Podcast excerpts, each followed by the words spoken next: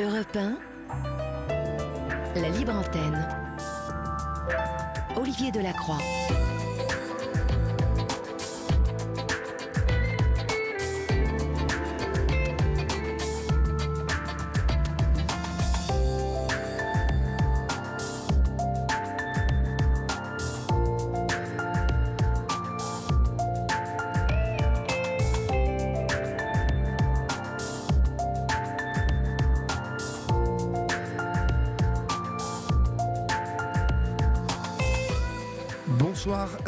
Et à tous. Euh, J'espère que vous avez passé une belle journée, que vous êtes euh, maintenant euh, chez vous avec les vôtres ou en train de vaquer à vos occupations. C'est vrai, je vous le disais hier, il y a souvent des personnes qui me parlent de leur manière d'écouter cette libre antenne. Certains sont en voiture, euh, comme Céline Giraud, que nous venons de quitter, et qui est une fidèle de la libre antenne, collaboratrice, euh, amie euh, de longue date, et fidèle à cette libre antenne. Et ça me fait plaisir quand voilà, des collaboratrices, des collaborateurs d'ici à Europe 1 ou de Canal+, ou de CNews, ou de LCI même, hein, parfois euh, lointains, euh, même de la Réunion, me disent que ils écoutent la libre antenne euh, en se lavant les dents, en se démaquillant, en se mettant au lit. Certains même s'endorment avec nous. Donc, soyez les bienvenus en tout cas. Vous êtes ici chez vous, vous le savez. Cette émission qu'Europe 1 vous offre euh, 7 jours sur 7, elle est pour vous, elle est à vous. C'est votre espace de parole. Pour euh, nous joindre, vous le savez, vous composez le 3921, petit disque d'accueil musical, et puis vous faites le 1 pour parler à Julia ou à Florian, qui euh, ce soir et, attendent encore euh, en régie euh, euh, vos appels, bien évidemment. Ils sont accompagnés ce soir de Raphaël Dévolvé à l'info, et puis Laurent, oui, pardon, Romain Cravignac, qui est notre réalisateur, puisque Laurent, qui nous écoute sans doute de sa montagne, est parti faire du ski, et on le salue d'ailleurs, et on lui dit de bien faire attention à ne pas se casser de jambes. C'est toute la semaine, donc Romain, qui nous accompagnera. Euh, voilà, euh, 7 39 21 suivi du mot nuit écrit en lettres majuscules, suivi d'un espace pour vos SMS. Euh, vous nous écrivez vos mails à libreantenne.europe1.fr et puis toujours sur notre groupe de parole sur Facebook, euh, Yann Moix, Olivier Delacroix, la Libre Antenne, où vous pouvez adresser vos messages à ces jeunes gens qui vous rappelleront dans les plus brefs délais. Pour le moment, votre Libre Antenne du, du mardi, c'est parti, pardon. Olivier Delacroix est à votre écoute sur Europe Et pour débuter cette émission, nous accueillons Émilie au 3921. Bonsoir Émilie. Bonsoir Olivier. Bonsoir. De nous appelez-vous Émilie Quel âge avez-vous? Alors j'ai 38 ans et j'appelle euh, du sud de la Belgique, près- tout près de la frontière française. D'accord, du sud de la Belgique, puisque euh, Oui. on nous écoute À beaucoup. Tournai. Où ça? Oui, Exactement à tourner. À Tournai. D'accord. Ouais, je connais Tournai. Euh, Mm. Et c'est vrai qu'en Belgique, euh, Europe 1 est très écouté. Donc euh, on salue tous nos amis belges. Et comme vous le savez peut-être, Émilie, je suis euh, à moitié belge par ma maman. Donc euh, j'ai certaines, euh, j'ai une relation privilégiée avec la Belgique. Mm. En tout cas, une relation tendre. Et j'aime les Belges. Voilà. Voilà, ça c'est dit. Émilie, vous allez nous parler de quoi ce soir? Alors je viens parler d'un trouble psychiatrique Oui. euh, qui, euh, que- j'ai et euh, dont on parle très peu, qui est dont on parle de plus en plus malgré tout et qui est assez mal vu, c'est le trouble dissociatif de l'identité, appelé à l'époque trouble de la personnalité multiple. D'accord. Alors, on va, on va faire un point tout de suite. Oui. D'abord, le premier, vous allez nous expliquer quel est ce trouble exactement, Oui. hein, comment on le définit. Et puis après, on dira un petit mot sur ce pourquoi il est mal vu, là, en ce moment. Mais avant toute chose, définissez-nous euh, euh, bien le... le- le- la- bah, définissez-nous ce trouble. Euh, bah déjà, déjà j'ai envie de partager le côté euh, difficile de ma démarche parce que c'est quelque chose qui est assez. Il y a beaucoup de sentiments de honte quand même par rapport à ça. Euh, c'est une démarche bah, thérapeutique personnelle. J'ai le soutien de mes thérapeutes, un soutien pour démystifier et lever les tabous, et, euh, et donc pour témoigner de mon expérience personnelle par rapport à ça. Et moi, je vous Et, dis que euh, vous avez beaucoup de courage avant de... Merci. Voilà, hein, et qu'il ne faut Ouais. pas avoir honte. Euh, la semaine dernière, euh, euh, le numéro de Dans les yeux d'Olivier qui était euh, euh, consacré aux troubles psychiques, où quatre personnes Mhm. s'exprimer. Vous voyez, je trouve ça très courageux. Donc, je vous remercie de votre témoignage et de votre parole précieuse ce soir sur l'antenne d'Europe 1. Merci beaucoup. Euh, mais en fait, le trouble dissociatif de l'identité, pour être un petit peu plus théorique, euh, est euh, très très souvent d'origine traumatique de l'enfance, à savoir qu'il y a une prévalence de 1 à 3 selon les études de personnes atteintes. Donc il y a quand même pas mal de personnes atteintes. c'est un trouble qui peut se rendre invisible. Oui. et c'est une stratégie du cerveau pour survivre au traumatisme une stratégie euh, assez extrême, euh, mais c'est une stratégie adaptative. Alors, une, stratégie adaptative, euh, c'est-à-dire que j'entends dans ce que vous me dites qu'on a plusieurs quoi personnalités Non, identité. Identité, d'accord. Mhm. Pourrait-on comparer ça à un puzzle, par exemple? Oui, à un puzzle. moi, j'aime bien cette image-là. Euh, je vais d'abord utiliser peut-être une autre image avant celle-ci. Allez-y, je vous en prie. Euh, euh, et c'est grâce à une amie que j'ai cette image-là, donc je la remercie au passage. si vous imaginez le cerveau d'un enfant qui a une contenance d'un litre, on va dire ça, de, une contenance de 200 millilitres, un petit verre, et que les traumatismes font qu'il reçoit dans son cerveau un litre, le cerveau n'a pas d'autre choix que de multiplier les contenants pour survivre à ces traumatismes. Oui. C'est un petit peu comme ça que ça se passe. Euh, après, voilà, je, n'ai pas tous les. Euh, désolée, je suis un petit peu stressée. Euh, tous les aspects scientifiques de, de, la chose, mais pour reprendre l'image du puzzle, imaginez que l'identité qui doit s'unifier quand on est enfant. Je suis perturbée, Olivier, parce que je m'entends en écho. Ah, alors on va essayer de régler ça techniquement. Est-ce que vous m'appelez avec des écouteurs ou Non. D'accord, vous m'appelez directement avec, votre téléphone. Vous, vous n'avez pas votre radio d'allumer légèrement? Non, j'ai tout éteint exprès. D'accord, on va, on va essayer de régler ça au fur et à mesure. Merci. Et donc pour reprendre, reprendre l'image du puzzle, l'identité, selon les, les théories, l'identité d'un enfant s'unifie à un certain âge donc euh, voilà, son identité n'est pas, n'est pas assemblée, si vous voulez. Donc imaginez que l'identité est un puzzle, je vais dire, de 12 pièces. Oui.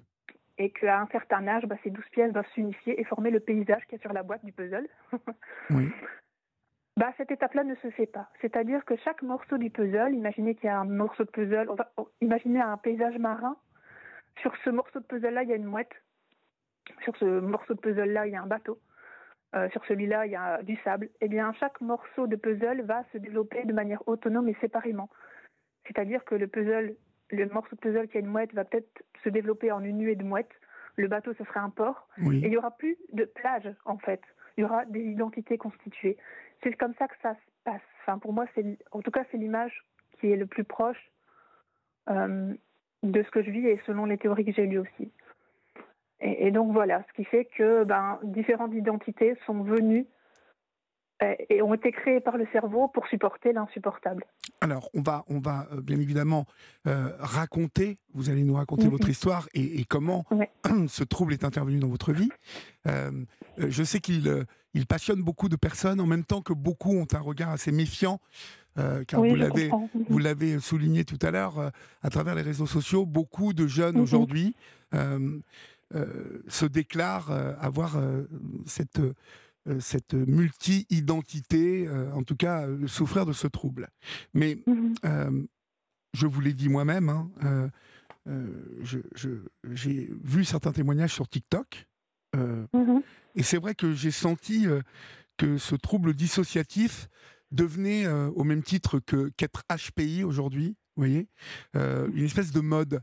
Ouais, enfin, euh, une espèce de mouvement, alors que j'ai eu une discussion avec vous hein, euh, juste avant euh, votre mhm. intervention de ce soir, je le, je le, précise à nos auditrices et nos auditeurs, une, une discussion qui n'a pas duré longtemps, hein, on a dû se parler 7 mhm. ou 8 minutes, mais je voulais vous avoir, enfin, on voulait se parler au téléphone et puis vous, ça vous rassurer. je sais que vous avez parlé longuement avec Florian, et, et il se trouve que vous souffrez de ce trouble depuis l'âge de 7 ans que vous en avez 38 aujourd'hui et que euh, euh, vous êtes euh, aujourd'hui thérapeute, hein, mhm. thérapeute en psychologie, et, que c'est du sérieux. Ce trouble, vous en souffrez réellement, ce trouble dissociatif de, l'identité. vous êtes d'accord avec le fait que c'est un peu un mouvement, une mode Vous en avez entendu parler de ça? Alors, j'ai pas envie de prendre position par rapport à ça. Cependant, en sachant qu'il y a 1-3% des personnes atteintes, je crois qu'il y a une sortie de placard avant de parler d'effet de mode. Et, euh, et un peu à l'image de, certaines pathologies qui n'étaient pas connues à l'époque, à partir du moment où on sait qu'elles existent, beaucoup de personnes se sentent enfin à la force de se montrer, et j'en fais partie en, témoignant aujourd'hui. Je fais partie de cette sortie de placard.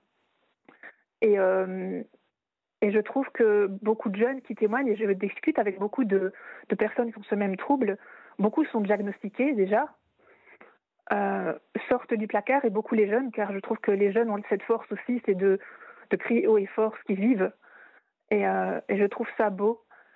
Et, euh, et aussi, ben, après, peu importe, chacun va vivre ce trouble-là à la manière dont c'est le plus juste pour lui. Et si c'est un jeune qui veut partager ça sur TikTok, moi je ne vois pas en quoi je pourrais le valider ou l'invalider. Non, non, je, ne vous demande pas d'invalider. C'est moi qui vous disais que j'avais mhm. euh, j'avais euh, écouté euh, plusieurs témoignages allant dans ce sens.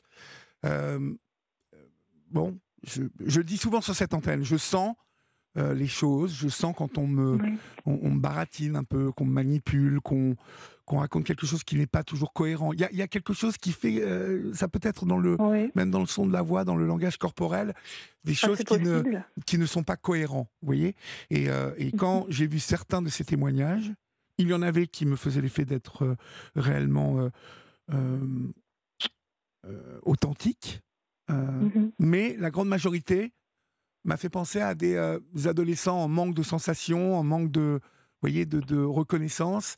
Et d'un seul coup, paf, euh, soit c'est HPI, soit c'est un trouble euh, autistique Asperger, soit euh, ce trouble de, ce trouble dissociatif de l'identité venait. Et ce qui m'a étonné, c'est qu'il y avait à chaque fois deux personnes ou trois maximum.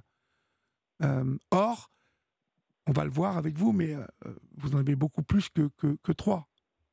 Mhm. Euh, selon en fait le, DSM, parce qu'il y a quand même, c'est reconnu au niveau de la psychiatrie, ce trouble, il est diagnostiqué, il est repris dans, dans le livre de, qui répertorie les troubles. Il faut en avoir au moins deux, en fait. Il n'y a pas de, forcément de chiffre minimum ou de maximum. Ok, mais bon, à partir du moment où on en a deux, voilà, je, euh, et comme nous n'avons personne euh, avec qui parler, dont on doute ce soir, moi je ne doute voilà pas de votre parole, et donc on va vous écouter sur justement ce trouble. comment il, est intervenu dans votre vie? D'abord, à quel âge et sous quelle forme? Alors, il est apparu à, tout, tout, le temps en fait, mais j'en avais pas vraiment conscience. Euh, comme c'était pas connu, c'était c'est aussi mal diagnostiqué. Il y a beaucoup d'errance médicale. Euh, je relativisais, ou alors euh, je me disais que euh, ma mémoire me faisait défaut. en fait, j'arrivais à me trouver des excuses énormes par rapport à ce que je comprenais pas. Je comprenais pas pourquoi mes écritures changeaient, pourquoi je signais autrement. Il y a plein, plein de signes. Maintenant, rétrospectivement, ça débordait de signes. Oui. Mais comme c'est pas connu, reconnu par le domaine médical, on ne mettait pas de nom dessus. J'ai même été euh, traité pour des mauvaises choses, ce qui a empiré en fait mon trouble. D'accord. Euh, en fait, j'en ai pris conscience assez récemment. Euh, j'ai mon papa qui a, qui a récemment, enfin récemment, qui a fait un infarctus. Et j'ai reçu, j'étais avec un ami à la piscine, on revenait de la piscine, et je, vois sur mon, mon téléphone plein d'appels en absence, donc je sais qu'il y a quelque chose qui ne va pas. J'appelle ma mère et ma mère me dit bah papa est au soin intensif, il a fait un infarctus. Et là, euh, je me souviens que j'étais dans la voiture, que j'ai pleuré beaucoup. Et puis la mémoire s'efface. Et je me souviens plus des quatre jours qui ont suivi. Quatre ou cinq jours, je ne sais même plus. La seule chose dont je me souviens, c'est que je me suis réveillée, entre guillemets, en franchissant le seuil de ma porte de mon appartement en revenant ici en Belgique, parce que ma famille habite en France. Mhm. Et, euh, et, là, je me suis dit, là, Émilie, il y a quand même quelque chose qui ne va pas. C'est pas la première fois que tu vis ce genre d'événement où il y a des jours qui sont effacés et, impossible de revenir dessus, impossible de me souvenir. Et c'est pas des souvenirs anodins comme oublier ses clés ou on les a mis, etc. là, c'était quand même quelque chose d'important. Et c'est ma mère qui m'a dit, écoute, bah, tu m'as conduit à l'hôpital, tu as dormi avec moi, etc. Mais je me souviens de rien. Et là, je me suis vraiment posé des questions. Et, euh, et euh, bah, comme je suis thérapeute, je me suis aperçue que j'avais quand même étudié pas mal de psychopathologies, sauf celle-là. Je pense que inconsciemment, j'avais fait en sorte de l'éviter. Et bah, là, j'étais prête à voir les choses en face. Et en effet, quand, quand j'ai creusé, euh, il m'a pas fallu longtemps pour comprendre ce que c'était. Euh, ensuite, bah, j'ai fait les démarches euh, de voir un psychiatre, de, de, rencontrer des thérapeutes. Et maintenant, ça va beaucoup mieux. D'accord. Mais, mais, mais, voilà l'événement au cœur de la prise de conscience de cette maladie. D'accord, mais elle arrive, pour que celles et ceux qui nous comprennent comprennent bien, cette maladie, bon, je suppose qu'au début, elle arrive comme vous nous l'avez décrit, mais après, elle évolue. Euh, euh, vous dites que le psychiatre euh, a, pu la soigner, en tout cas l'apaiser. mais comment a-t-elle évolué et sous quelle forme? Parce que j'aimerais que vous expliquiez à celles et ceux qui nous écoutent, qui ne connaissent absolument pas ce trouble, comment, par exemple, ce soir, je parle à Émilie et vous nous direz aussi pourquoi et comment. Est-ce que c'est un mmh déclic qui est lié à un choc émotionnel, euh, un, bruit? En tout cas, euh, ce que j'appelle un choc émotionnel, peut-être euh, quelqu'un qui vous parle sur un ton qui ne vous plaît pas, quelqu'un dont vous avez peur, une porte qui claque, une mmh voiture qui vous fait peur. Je, ne sais pas, vous voyez une émotion forte qui d'un seul coup, hop, peut faire switcher.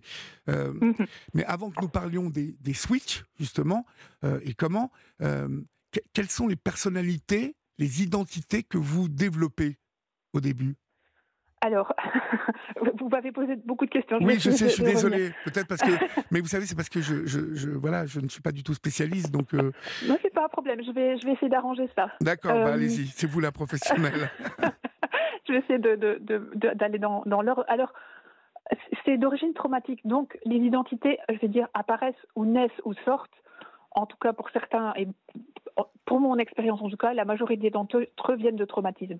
Oui. Ce qui fait que j'ai été remplacée pour vivre quelque chose que moi, je n'étais pas capable de vivre. J'ai été remplacée et je ne peux pas vous dire ce qui s'est passé puisque moi, j'en ai pas le souvenir. Mais j'ai d'autres identités qu'on appelle altères dans le jargon qui gardent le souvenir. Donc, les souvenirs sont compartimentés. Elles sont classées dans des dossiers, en fait, si vous voulez. Mhm. Donc, c'est d'origine traumatique. C'est comme ça qu'elles apparaissent.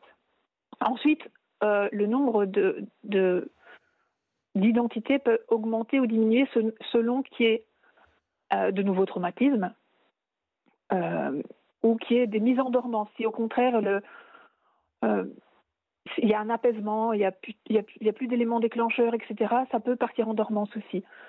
Voilà, il peut y avoir des, modifications. C'est vraiment comme, comme une équipe pluridisciplinaire, en fait. voilà. chacun a ses compétences. Voilà, si on n'a plus besoin, bah, la, la, la, personne va, va quitter son poste. et si on a besoin, bah, il va reprendre son poste.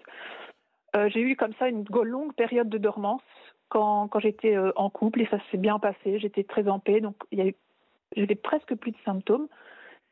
Et puis il s'est passé autre chose où toutes les identités ont repris leur place parce qu'il s'était passé quelque chose de grave. Voilà, donc euh, c'est un système adaptatif qui va, ça va reprendre sa place au moment où ça a besoin de reprendre sa place.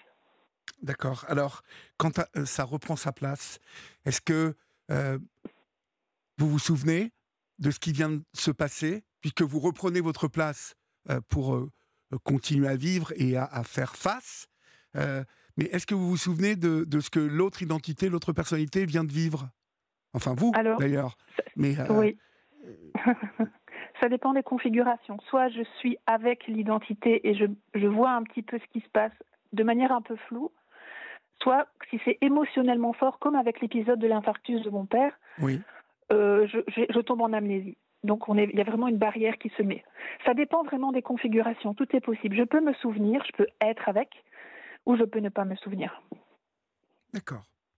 Parce que je regarde une, une, une série sur Apple en ce moment, euh, dont je vais essayer de, me souvenir. je n'ai pas le, je n'ai pas le, nom exact, mais euh, le pitch, euh, c'est sur Apple, euh, TV.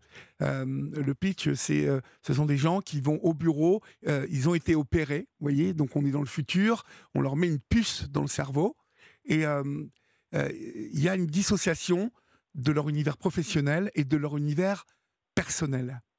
C'est une série qui a été oscarisée, donc avec des super acteurs dedans. Euh, Severance, exactement. Merci Florian. Et Mmh. euh, pour celles et ceux qui veulent, veulent aller euh, voir euh, de quoi retourne euh, dans cette série, de quoi il retourne. euh, et est-ce que c'est un peu ça aussi, euh, cette dissociation dont vous me parlez? Est-ce que euh, dans cette série, on parle un peu de ça?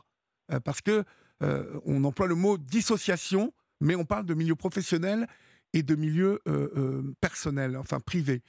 Est-ce que, alors je retourne ma question, est-ce que euh, euh, il peut y avoir une dissociation euh, chez vous par rapport à des situations que telle personnalité de votre troupe va pouvoir affronter, et puis Mhm. d'autres qui vont vous diriger et vous faire switcher sur une autre?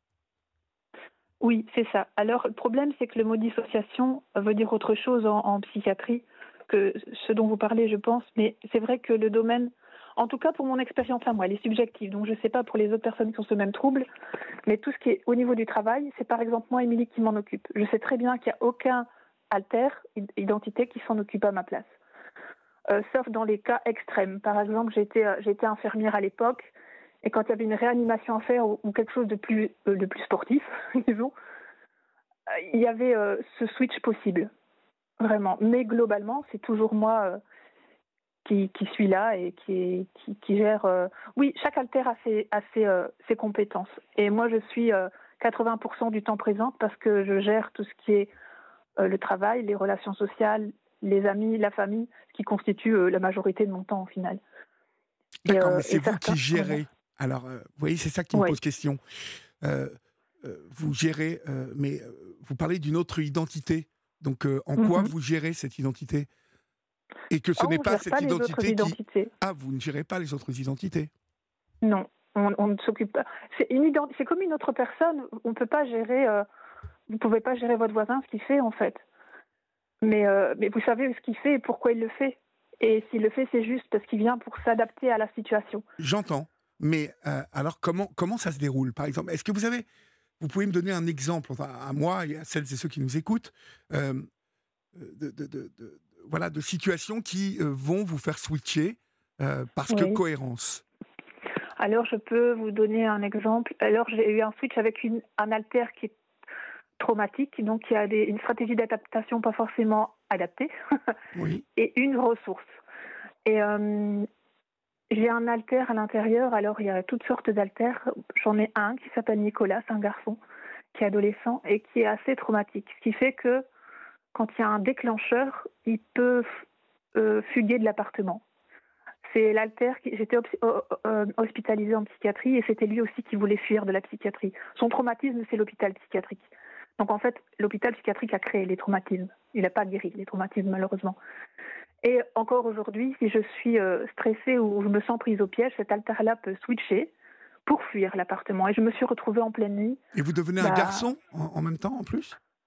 Est-ce que j'ai bien compris Alors, euh, euh, non, je reste toujours Émilie, mais je, je recule dans ma conscience. Et lui prend le, prend le contrôle de mon corps. Mais c'est vrai que pendant un instant, quand ça switch, ça fait un peu comme un- une musique en fondue enchaînée.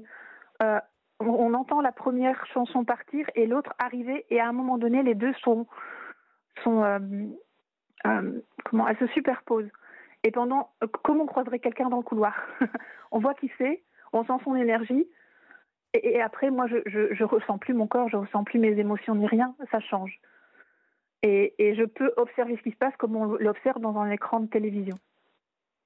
Et donc là, quand j'étais dehors, je voyais ce que Nicolas faisait, je voyais ce qu'il faisait avec mon corps, je sentais ses émotions en sachant que c'était pas les miennes, et, et je le voyais se calmer dehors. S'il allait là, c'était pour se calmer. Et en effet, il se calmait. Il y a juste que pendant qu'on se baladait, un homme nous a suivis. Et là, une autre acteur a pris le contrôle. Oui. Euh, on s'est senti menacé. J'ai dit on parce que ça, voilà. On s'est senti menacé. Et à ce moment-là, il y a eu de nouveau un switch, mais celui-là beaucoup plus rapide que celui que j'ai eu avec Nicolas. C'est, une acteur qui, qui, avec moi, fronte très très vite. Moi, je- moi j'ai, je, je me sentais avoir peur. Et d'un, seul coup, désolée, je bégaye parce que c'est un peu émotionnellement prie. fort. Je. Euh, je, je me suis vu quelque chose que j'aurais jamais fait, c'est-à-dire que j'ai j'ai fait demi-tour Et j'ai marché vers le, le, gars qui nous suivait en face à face. J'ai fait, j'ai fait front à lui en fait. Et je lui ai, je lui ai dit pourquoi tu me suis? Enfin, c'est pas elle, c'est elle qui l'a dit, c'est pas moi, mais je l'ai entendu dire. Et, et, ensuite, elle est repartie. Et, et, moi, je me suis vue avec cet homme en face qui, qui au final, n'était pas du tout dangereux. Il, il, était juste un peu seul et voulait oui. pas finir la soirée seul. Je lui ai dit que bah, ça ne serait pas avec moi. voilà. Oui. Et, et, au final, on a discuté, on a fini notre balade ensemble, mais le danger était passé. Donc ça veut dire que ce soir-là, Nicolas a eu un déclencheur négatif qui l'a fait fuguer pour se calmer. Mais pendant cette fugue, cette balade nocturne, on a fait face à un danger pour lequel un autre alter a, a, a, pris le contrôle pour gérer le danger. Et mon, mon, le rôle des alters, et moi y compris, c'est de ne pas empêcher les switches. Parce que si on les empêche, c'est justement euh, contre-productif. Oui. Vous parlez euh, de ces alters un peu oui. comme. Euh, euh, alors, vous dissociez bien évidemment, mais vous parlez de ces, de ces alters comme d'autres personnes. Oui. Ce qui veut dire que là, je parle à Émilie, mais oui. je pourrais très bien, d'ici deux minutes ou un quart d'heure, parler à Nicolas. S'il oui, se mais passe je sais quelque que ça chose. pas. Euh, D'accord, ça n'arrivera pas. Il faut vraiment qu'il se passe quelque chose et euh, je ne pense pas parce que tout ce qui est explication du trouble, c'est moi qui, qui, qui m'en occupe et qui vulgarise le mieux. Et, euh, et, parce que je vous ai, donc vous êtes une relation sociale. Oui, d'accord. voilà. Vous est-il arrivé d'être, euh, en fait, euh, est-ce que d'abord ça vous arrive, ça vous arrivait souvent de switcher euh, bah, pendant l'adolescence, qui est une période, je prends, je prends l'adolescence parce que c'est une période mouvementée, mm -hmm. une période de construction, une période haute en émotions, hein, où on découvre beaucoup mm -hmm. de choses en même temps qu'elle nous bouleverse qu'elle nous passionne en même temps, mais qu'elle nous bouge. Euh, cela doit, a dû être une, une, période de votre vie pour ces switches hein, et pour euh, ces identités-là euh, assez denses, non? Oui, c'était la pire période en fait. C'était, J'étais au lycée à ce moment-là et j'avais forcément bah, tout ce que vous dites, les émotions liées à l'adolescence et tout ça. Et, et là, j'ai commencé à voir... Bah, ce que j'appelais entendre des voix. Alors pas de la schizophrénie, il faut faire attention oui. parce que malheureusement j'ai été traitée pour ça et ça fait pire que mieux. C'est pas de la schizophrénie.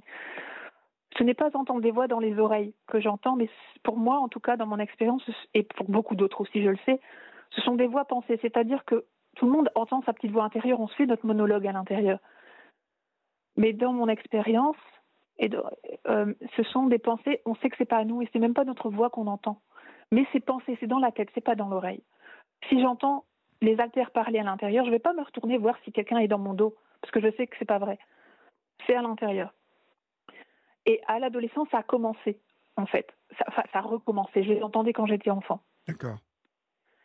Et, euh, et en adolescence, voilà, c'est revenu. Et là, j'ai commencé à avoir peur, à avoir bah, des idées noires, à vouloir les faire partir. En fait, je faisais tout ce qu'il fallait pas faire, c'est-à-dire à lutter contre eux, oui. empêcher les switches, euh, me battre contre ça alors qu'il ne faut pas me, se battre contre ça.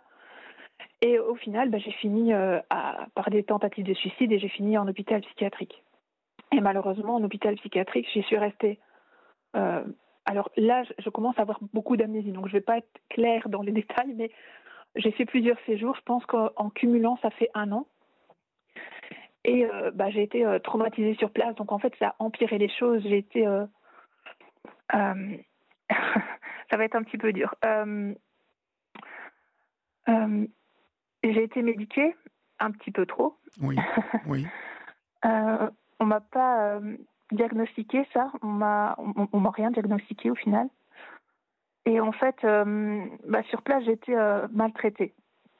Donc, Qu'entendez-vous bon, par être même... maltraitée? Ben, Par exemple, il y a un moment donné où, pour, pour euh, lutter contre ce lieu, euh, j'ai fait euh, bah, grève de la faim, je ne parlais plus. Et je me souviens que un, un, infirmier était, pas, était venu dans, dans cette chambre-là, c'était une chambre à deux lits, et j'étais du côté de la fenêtre, et il est venu avec un plateau repas en le posant sur ma table de nuit. Oui. Et il y avait un autre infirmier avec lui. Et il m'a dit, écoute, Émilie, si tu manges pas, il va falloir te perfuser. Et je voulais pas manger. et à un moment donné, j'ai vu, j'ai senti qu'il allait se passer quelque chose en fait, parce qu'ils étaient deux et c'était pas normal qu'ils soient deux et qu'ils viennent à mon chevet. et c'était un week-end et je savais qu'il n'y avait pas la direction. Et en fait, toute l'équipe est rentrée ensuite et un infirmier m'a m'a tenu les mains et l'autre a forcé la bouche et m'a forcé à manger. Et, euh, et donc j'ai crié non en, essayant de me débattre. Et euh, bah, voilà, l'infirmier a dit bah voilà, tu, tu, vois que tu sais parler. Et, toute l'équipe s'est mise à rire au pied de mon lit. Et euh, bah, ce souvenir-là, c'était hyper violent et j'ai perdu toute confiance en l'équipe. Ah, vous m'étonnez. Vous m'étonnez. j'ai vraiment, je faisais des, des malaises d'hypotension de, à cause des, des, anxiolytiques un peu trop forts. On ne croyait pas dans les malaises que je faisais. Donc j'ai fini par en simuler. Je me dis, bah, on ne croit pas à ma vérité, va peut-être croire à mes mensonges. Désespérément, je ne savais plus quoi faire. Et, euh, donc voilà, ce, milieu-là, désolé, c'est un peu dur. Euh, ce milieu-là a rajouté euh, bah, à créer des haltères en plus. à, bah, c'était très destructeur, destructeur en fait pour le, le psychisme et et voilà, désolé Olivier, mais... non, non, non, non, mais euh, j'essaie de, si vous voulez, de vous poser des questions pour que mhm. euh, voilà, les uns et les autres comprennent euh, bien ce dont ils retournent. ouais. Et ça, c'est c'est un début de ma démarche aussi, c'est de un peu démystifier, parler de cette maladie pour aussi que le domaine médical bah, s'y intéresse vraiment. Oui. et, et, et, voilà, de, de peut-être si je peux, de ma petite pierre, participer à ça. Euh, voilà. Que mon expérience, aussi difficile soit-elle, puisse aider quelque chose, aider à un endroit où, où les gens ont besoin d'être aidés. Alors, euh, je sais que vous m'avez dit, euh, donc, thérapeute aujourd'hui. D'abord, vous, comment, comment ça, ça, vous a impacté dans votre vie de femme, dans votre vie, oui, de femme, 38 ans Est-ce que ça a été compliqué bah, par exemple, de, de vous lier avec euh, quelqu'un, euh, d'avoir une compagne ou un compagnon, euh, d'entrevoir d'avoir des enfants? Est-ce que lorsqu'on souffre de ce trouble, bah, c'est c'est peut-être ça n'est peut-être pas évident de se projeter? Non, c'est pas évident. Qui, qui plus est, j'ai des gros trous de mémoire de mon passé. J'ai vraiment des grosses amnésies et l'impression qu'on vole ma vie quand les altères viennent vivre à ma place. J'appelle ça vivre à ma place. C'est difficile. Par exemple, il y a récemment, j'ai eu une journée de repos. c'est pas moi qui en ai profité, je regrette. C'est qui euh, voilà, C'est qui C'est Blanche, une altère très joyeuse qui a 16 ans. Oui. Et euh, elle a profité que j'avais pas de déclencheur à moi pour. Elle s'est euh, pas reposée, elle est allée faire une boum, non? Ah, Voilà, c'est un peu la java dans l'appartement, ouais. D'accord. Alors ça, arrêtons-nous là-dessus quand même, parce que c'est quand même, c'est quand même. Je sais que voilà, euh, c'est du concret là pour celles et ceux qui nous écoutent. comment vous switchez sur cette D'abord, comment s'appelle-t-elle cette altère Blanche. Blanche. Comment Blanche arrive-t-elle là comme ça? Et donc on quitte Émilie. Il n'y a plus Émilie là. On est d'accord? Là, c'est toujours Émilie qui parle. Oui, je sais. Mais au moment où. Ah, dans mon expérience. Voilà, comme au, moment où, dans l'expérience, Blanche euh, euh, arrive, en tout cas, prend, prend la place. Oui, prend la place. Euh, alors, elle prend. Alors, je vais peut-être expliquer quelque chose d'un peu plus clair pour les auditeurs. Il y a la prise de contrôle du corps qui peut avoir lieu et la prise de contrôle de la conscience totale. C'est-à-dire que on peut être qu'un en contrôle ou, ou, deux éventuellement, en tout cas dans mon expérience. Et on peut être plusieurs. On peut, Blanche peut prendre le contrôle de mon corps, donc faire ce qu'elle veut, écrire, manger, cuisiner, ce qu'elle veut. Mais je peux être avec en conscience. Donc je peux voir tout ce qu'elle fait. Et cette altère-là, elle n'a jamais pris le contrôle total, contrairement à celle qui était là pendant un percus. Donc vous avez encore un petit peu le contrôle sur Blanche j'ai pas le contrôle, mais le, je vois ce qu'elle fait. Comme, comme vous, vous regardez euh, votre femme cuisiner ou votre enfant jouer. Oui, mais sauf que là, c'est vous, Blanche. C'est un peu la, seule différence quand même. J'ai pas compris ce que. Bah, c'est vous, Blanche. Euh, enfin, c'est vous. Oui, c'est votre alter. Donc, euh, euh, vous regardez Blanche cuisiner, mais en même temps, c'est vous qui cuisinez. Si vous voulez, moi, j'ai pas l'impression que c'est moi, en fait. Je sais que l'extérieur va croire que c'est moi parce qu'il voit qu'une seule image corporelle, mais chaque alter a son, son image corporelle à elle et sa relation au corps. D'accord, je carrément. euh, Blanche, Oui. euh, Blanche a une image. euh, Oui, oui, oui, tout, à fait. Et l'épreuve que- du miroir est importante aussi, régulièrement. Et ça, c'était un des signes, c'est que je me reconnaissais pas sur les photos, ou parfois dans le miroir, euh, ça pose un problème. D'accord, ça veut dire qu'en en fait, quand vous vous regardez dans le miroir et que vous êtes euh, euh, une un de vos altères, vous n'allez pas obligatoirement vous reconnaître? Non. D'accord. Donc c'est quand même un euh, sacré, c'est un sacré truc sacré hein, quand même. handicap. hein. Ah oui, oui, C'est oui, oui, c'est un ouais, gros handicap. Oui, oui. oui. Il faut être conscient que c'est quand même un handicap. euh, oui, oui, vraiment. Après, ça m'apporte, ça m'apporte aussi des, des choses intéressantes et des compétences, mais euh, ça reste un handicap. Il y a un peu les deux facettes de la médaille. Ouais. Ah oui, parce que c'est tout de même. euh, euh, co- combien d'altères vous avez, vous savez? Alors j'en ai 14. D'accord. J'en ai 10 qui sont actifs. Je vous avais dit que certains étaient en dormance, donc euh, j'en ai une dont je n'entends plus parler depuis très très longtemps. J'en ai 10 actifs et 6 qui interagissent avec le monde extérieur, sans forcément s'identifier en tant que tel. Ils peuvent agir sans dire je suis un tel. P- Précisez ceux, ceux qui euh, interagissent avec le monde extérieur, c'est-à-dire? Vous voulez que je présente les altères qui Ah interagissent bah oui, oui, oui, moi, moi je veux que vous me présentiez tout le monde, hein, toute la famille, hein, pendant qu'on y est. Parce que comme me dit euh. Florian dans le micro, ça fait presque une équipe de foot et trois remplaçants. Mais autant qu'on y aille directement. Euh, Parce que euh, finalement, je pense que plus on sera terre à terre, parce que Oui. ça, ça n'est pas facile pour les gens qui écoutent. hein, de, euh, et et j'aimerais Oui, qu'ils oui. comprennent bien. euh, voilà, je, je- Et puis moi aussi, j'aimerais bien comprendre parce que je fais partie des curieux ce soir. Euh, bon, bah, si vous êtes OK pour les prolongations, moi je suis équipe Bah, OK pour allons-y, vous hein. présenter mon Bon, équipe. Émilie, foot. bon, ça, ça y est, les présentations sont faites. oui. Oui. Alors moi, je suis ce qu'on appelle l'autre, c'est-à-dire c'est celle qui se reconnaît dans son corps physique.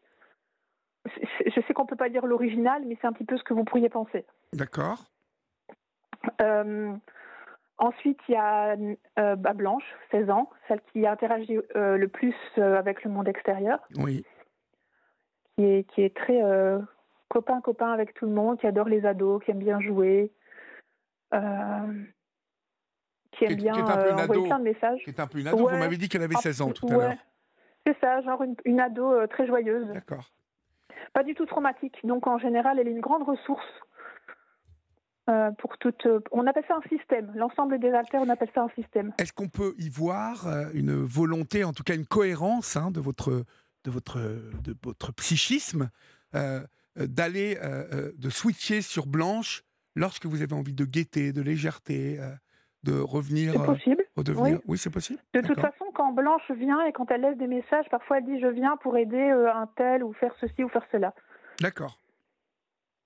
Alors il y a des trucs très très terre à terre et pas du tout traumatiques, comme par exemple si elle voit qu'il y a du désordre dans l'appartement, elle ça l'énerve, elle peut prendre le contrôle pour le faire. C'est pratique, j'avoue. Ah, mais ça, c'est très. Donc, euh, elle vous fait un coup de ménage. Voilà, c'est ça. C'est ça. Et j'ai beaucoup d'amis avec qui elle a parlé et avec qui elle s'entend beaucoup, vraiment. J'ai euh, ma famille, mes amis, mes thérapeutes sont au courant.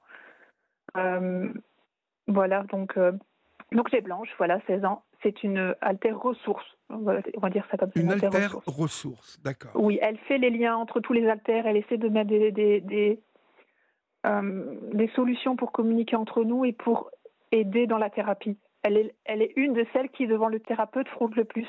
D'accord. C'est un peu une JO au club militaire, gentille organisatrice, quoi, qui, qui, euh, Voilà. hein, d'accord on, on dit ça? C'est ça, Ok, on dit ça. très bien. Oui. Alors, En- troisième oui. altère. On va en Alors, ordre. vais- Essayons d'aller en ordre d'importance hein, euh, dans les responsabilités. Alors, Nat, elle a 32 ans. C'est celle, à mon avis, qui m'a remplacée durant l'infarctus, parce que je vois pas qui ça pourrait être d'autre. D'accord. Euh, c'est une femme assez forte qui a tendance à faire du sport, à faire. euh, Ici, elle a dit qu'elle allait refaire du jujitsu, donc euh, bon, c'est ok. D'accord. Et c'est celle qui défend le corps physique quand il est agressé. Donc, elle était régulièrement là pour défendre le corps lors des agressions et des traumatismes. Et, et, et- et- et voilà, donc j'étais assez en conflit avec parce que moi, parfois, parfois, dans la lutte de ma maladie, mon déni ou ma honte, je lutte contre elle alors qu'elle m'est utile. Et donc, le tout, c'est de bien s'entendre. D'accord. Donc, ouais, Nat, 32 ans. Donc, je pourrais dire que c'est l'attaquante au foot. D'accord, l'avant-centre. L'avant-centre, ok, ça marche. D'accord. Nat, euh, je réfléchis. Vous, pendant que vous êtes en train de réfléchir, vous qui nous écoutez, euh, si vous avez bien évidemment des questions à poser euh, à Émilie, hein, euh, je me fais le relais de, de votre curiosité, mais n'hésitez pas à les poser au 7 39 21. Hein, suivi du mot nuit écrit en lettres majuscules, suivi d'un espace.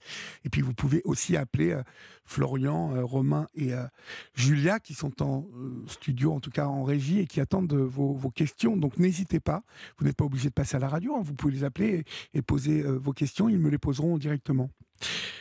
Quatrième membre de l'équipe alors, Émilie. Alors, on part là plus dans les affaires traumatiques. Donc, il y a Nicolas dont je vous ai parlé tout à l'heure, aussi un Nicolas. ado. Ok, ado. Ouais, qui, qui, est- qui a tendance à fuguer et à beaucoup pleurer. Ah, il est assez solitaire. C'est celui qui est le plus en souffrance dans le système. Pour l'instant, avec le thérapeute, c'est de lui dont on a plus à s'occuper pour l'instant. D'accord. Euh, Il y a Claire. Elle, elle a 15 ans. Ils sont assez jeunes, hein, 15 ans. Elle, c'est l'artiste. C'est une artiste. Elle a un comportement assez autistique. Elle a peur des gens. Oui. Euh, alors peut-être les auditeurs peuvent se demander comment je le sais, mais c'est le fait d'être en co-conscience avec elle où parfois les alters me laissent des messages ou, ou s'enregistrent dans mon téléphone pour me laisser des messages. Donc je peux enquêter de cette manière-là pour savoir qui ils sont. D'accord. Il vous laisse des, des messages dans votre téléphone.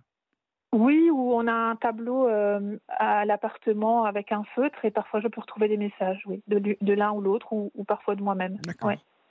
C'est marrant parce qu'il y a ça dans la série, vous voyez. et Je pense que dans cette série, vraiment, euh, l'auteur, euh, alors peut-être le réalisateur ou euh, les, les auteurs principaux ont vraiment dû euh, étudier ce trouble dissociatif parce que, euh, alors sans, sans spolier hein, les, les personnes, mais le pitch c'est tout se passe bien euh, chez ces employés qui ont accepté d'être euh, donc euh, dissociés entre leur milieu professionnel et leur milieu intime, enfin euh, privé. Euh, mais on n'a pas le droit, quand on est à l'intérieur de l'entreprise, vu qu'on n'est pas censé se souvenir de quoi que ce soit une fois qu'on sort de l'entreprise, on n'a pas le droit non plus de s'enregistrer de messages, de se filmer, ou même des Mhm. écrits, euh, de se faire un écrit destiné euh, à, à l'alter qui est dehors, qui lui voulait être embauché. Euh, lui a décidé donc de fa- faire cette opération pour être dissocié. Mais aujourd'hui, bah, comme vous le vivez vous réellement dans cette série, euh, une fois qu'ils rentrent au bureau et qu'ils ne sont pas contents de faire ce travail, ils aimeraient bien que l'alter du dehors, qui décide de tout finalement, passer un message à l'alter pour, pour, leur, pour lui dire, bah moi je suis pas content, euh, il faut, euh, Mhm. on va démissionner. Et ça, les écrits, les messages sont interdits. Et je fais vraiment un, un parallèle avec ce que vous êtes en train de me dire, des messages qui sont destinés, qui vous sont destinés. Est-ce que euh, il arrive à, par exemple, nous n'en sommes qu'à la cinquième euh, alter, hein, au cinquième alter, mais euh, arrive-t-il que euh, Blanche, par exemple, euh, s'adresse à, à Nat, qui est un peu la femme forte? Est-ce que l'adolescente, un peu, euh, hein, un peu légère, euh, euh, peut laisser un message à Nat euh, pour lui dire, euh, pour lui demander conseil, ou, ou pas du tout? Oui, ça, ça peut arriver. Ça peut arriver. Après, Nat, elle n'est pas très euh, sociable, mais ça peut arriver, oui. D'accord. Il peut y avoir des, euh, vraiment des, des- des alliances, des, des communications sans passer par moi, vraiment comme, euh, co- comme un, vos, mem- Oui, vos comme- membres de la famille qui parlent entre eux. hein. Mhm. Oui, oui, tout à fait. Et parfois, je peux. Ce qui est très perturbant parfois aussi, c'est que je vous ai dit que je peux entendre leur voix dans ma tête. Et parfois, je peux entendre une conversation entre eux, mais loin, comme si on entendait une conversation loin dans une pièce plus loin. D'accord. Est-ce que Et- on et peut, par- est-ce qu'on peut là parler d'hallucination quand même? Non. Non. D'accord. Non, mais l'hallucination pourrait faire partie de la dissociation sans, sans qu'elle soit, euh, euh, euh, sans qu'elle ait un aspect négatif. Voyez-vous, je, je, je Oui, posais oui, cette je question comprends, en mais toute, l'hallucination au- auditive, en tout cas, celle dont on parle, est plus une voix dans l'oreille qu'une On appelle Oui. ça plus dans des pensées intrusives dans le, dans le terme psychiatrique du DSM, des pensées intrusives. Pas forcément des hallucinations. D'accord. C'est des pensées Pensées- intrusives. Ça veut dire que c'est des pensées, mais on sait que c'est pas à nous. Pensée intrusive, d'accord. Continuons. Nous en étions à Claire, 15 ans, artiste. Euh, bon, elle ressemble un petit peu à, à- En quoi elle est différente de Blanche Claire? Elle est euh, pas du tout. Elle, elle a un comportement un peu autistique, c'est-à-dire qu'elle a peur Ah oui, des gens. Là où. Blanche, elle adore les gens. Oui, d'accord. Elle, elle, elle est un peu réservée. Elle va pas beaucoup parler, elle a peur de tout, elle a peur de faire quoi que ce soit, de peur de se faire disputer. Alors je sais pas ce que ça veut dire parce qu'on est encore en thérapie, bien sûr. Oui, On doit reconstituer en fait. hein, euh, parfois, euh, le, le but de la thérapie, c'est justement de, de se faire communiquer les altères entre eux, qu'on s'entende bien et de peu à peu bah, se partager les informations. ben oui, puisque de toute le façon, passé oui. aussi. On va peut-être reconstituer des, des- des- moments passés douloureux aussi. Oui. Peut-être pas, mais aussi peut-être. puisque vous m'avez Et- dit que euh, tous ces altères, finalement, euh, euh, naissaient euh, d'un besoin de cohérence, de, De- de rassemblement, de stratégie. euh, Allez-y, de stratégie quoi? c'est une stratégie que- d'adaptation. Donc ça a été éclaté pour survivre. voilà, oui, c'est une stratégie d'adaptation. Donc ça n'a pas du tout été rassemblé. Ça a été éclaté, mais cet éclatement a servi à s'adapter. Alors, il y, a- il y a Florence, hein, en 739-21, euh, que euh, je salue, puisqu'elle nous dit, euh, elle me dit être heureuse de, de me retrouver, de passer cette soirée avec moi et avec nous. Mhm. hein. Euh, donc, euh, Florence, je vous remercie mille fois de cette attention. Euh, elle, vous, elle vous demande quelle est la différence entre votre trouble et la schizophrénie. Vous venez un peu d'en parler, puisqu'on a parlé des, des, des- des pensées auditives, comme vous disiez, et c'est Mhm. la grande différence entre ça et l'hallucination. Euh, mais que répondez-vous à Florence? Euh, bah déjà oui, par rapport à ces hallucinations auditives et ces pensées intrusives, ça est la grande différence. Aussi, la, personne qui est schizophrène aura euh, un contact avec la réalité beaucoup plus éloigné. Oui, oui. Euh, les personnes TDI sont, sont en contact avec la réalité. On peut avoir une vie sociale, familiale, professionnelle, j'en suis une. Là où les schizophrènes ont- sont très limités à ce niveau-là. Oui, et ont, une, Le contact, ont, ouais. ont- ont un rapport avec la réalité très distordu, hein, je dirais. Euh, Voilà, c'est ça. Nous, on est très en contact avec la Oui. réalité. Enfin, compte juste que le rapport au monde réel est différent. Il est multiple. Là où pour d'autres, il est euh, unique. Enfin, voilà, une seule personne, une seule identité. mhm, C'est mhm. juste qu'on a un rapport au multi euh, avec plusieurs regards. D'accord. Voilà. Alter suivant, numéro 6. Lucie, elle a trois ans. Lucie a 3 ans, d'accord. oui. Ok. Euh, alors, je ne sais pas trop vous la présenter parce qu'elle ne parle jamais. Euh, elle fronte. Fronter, ça veut dire prendre le contrôle. Elle prend le contrôle très rarement, mais quand elle le prenait, c'était tout de suite des amnésies. Donc, je me souviens simplement d'avoir retrouvé des dessins d'enfants. Euh, et puis de savoir que c'est Lucie. Je ne sais pas pourquoi, mais je sais que c'est son prénom. Et je l'ai entendue pleurer dans ma tête très, très souvent. Euh, surtout dans le passé. Maintenant, elle s'est calmée grâce à la thérapie. Mais c'est aussi une altère un peu comme Nicolas, très en souffrance, mais à, à l'âge de 3 ans. Et probablement que ça signifie qu'il y a quelque chose qui s'est passé à l'âge de mes 3 en ans. enfance. C'est Ouais. exactement ce que j'allais vous poser comme question. Euh, Mhm. Lu- Lucie euh, répond euh, peut-être à des, des peurs, des peurs d'enfant, des sensations vécues toute petite.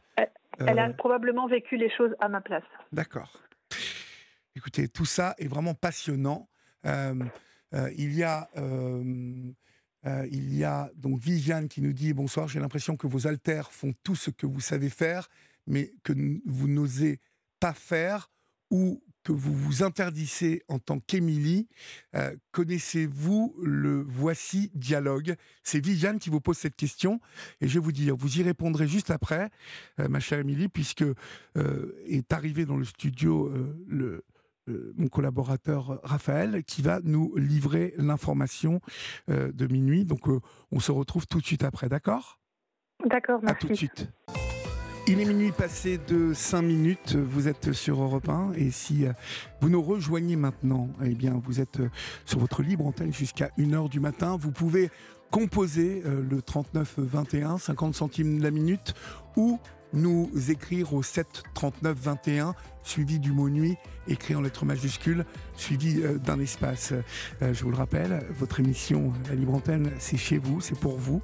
Donc euh, vous pouvez à tout moment intervenir et poser vos questions à Émilie. Émilie avec qui nous sommes depuis le début de l'émission, qui vous passionne car vous envoyez bon nombre de SMS. Euh, Émilie qui nous parle ce soir euh, de son trouble, euh, d'un trouble euh, dissociatif de l'identité, appelé à l'époque euh, trouble euh, des personnalités multiples. Multiples. Euh, il y a beaucoup de SMS et on va, on va passer encore un bon moment avec vous, Émilie, puisque euh, je vous posais la question de, de Viviane qui en fait nous disait, je vous la répète, hein, Viviane nous dit, j'ai l'impression que vos alters font tout ce que vous savez faire, mais que vous n'osez pas le faire vous-même, ou que quelque chose vous, vous, vous, l'interdit en tant qu'Émilie. Euh, connaissez-vous le Voice Dialogue? Alors non, je ne connais pas le Voice Dialogue. Alors euh, peut-être. Elle, a piqué ma curiosité, c'est très eh bien.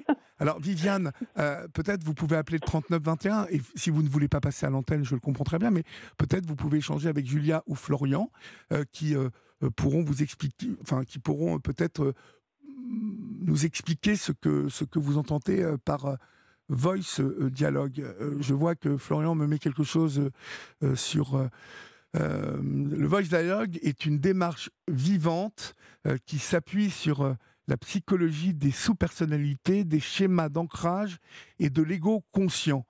Ce n'est pas un outil, mais un modèle ouvert sur nos différents systèmes et les jeux qui nous habitent, où chaque composante interagit avec sa signature énergétique spécifique. Bon, ce soir, on est en pleine, euh, euh, pleine euh, en plein voyage psycho. donc voilà ce que c'est que le, voice dialogue. Peut-être pourrez-vous creuser ça. Et puis on a, on a quand même un, petit SMS, un petit peu langue de vipère. c'est Sébastien qui nous écrit ce soir au 73921 et qui nous dit Je me demande quel genre de thérapeute est Émilie. est-elle mhm. diplômée en psychologie? A-t-elle un master?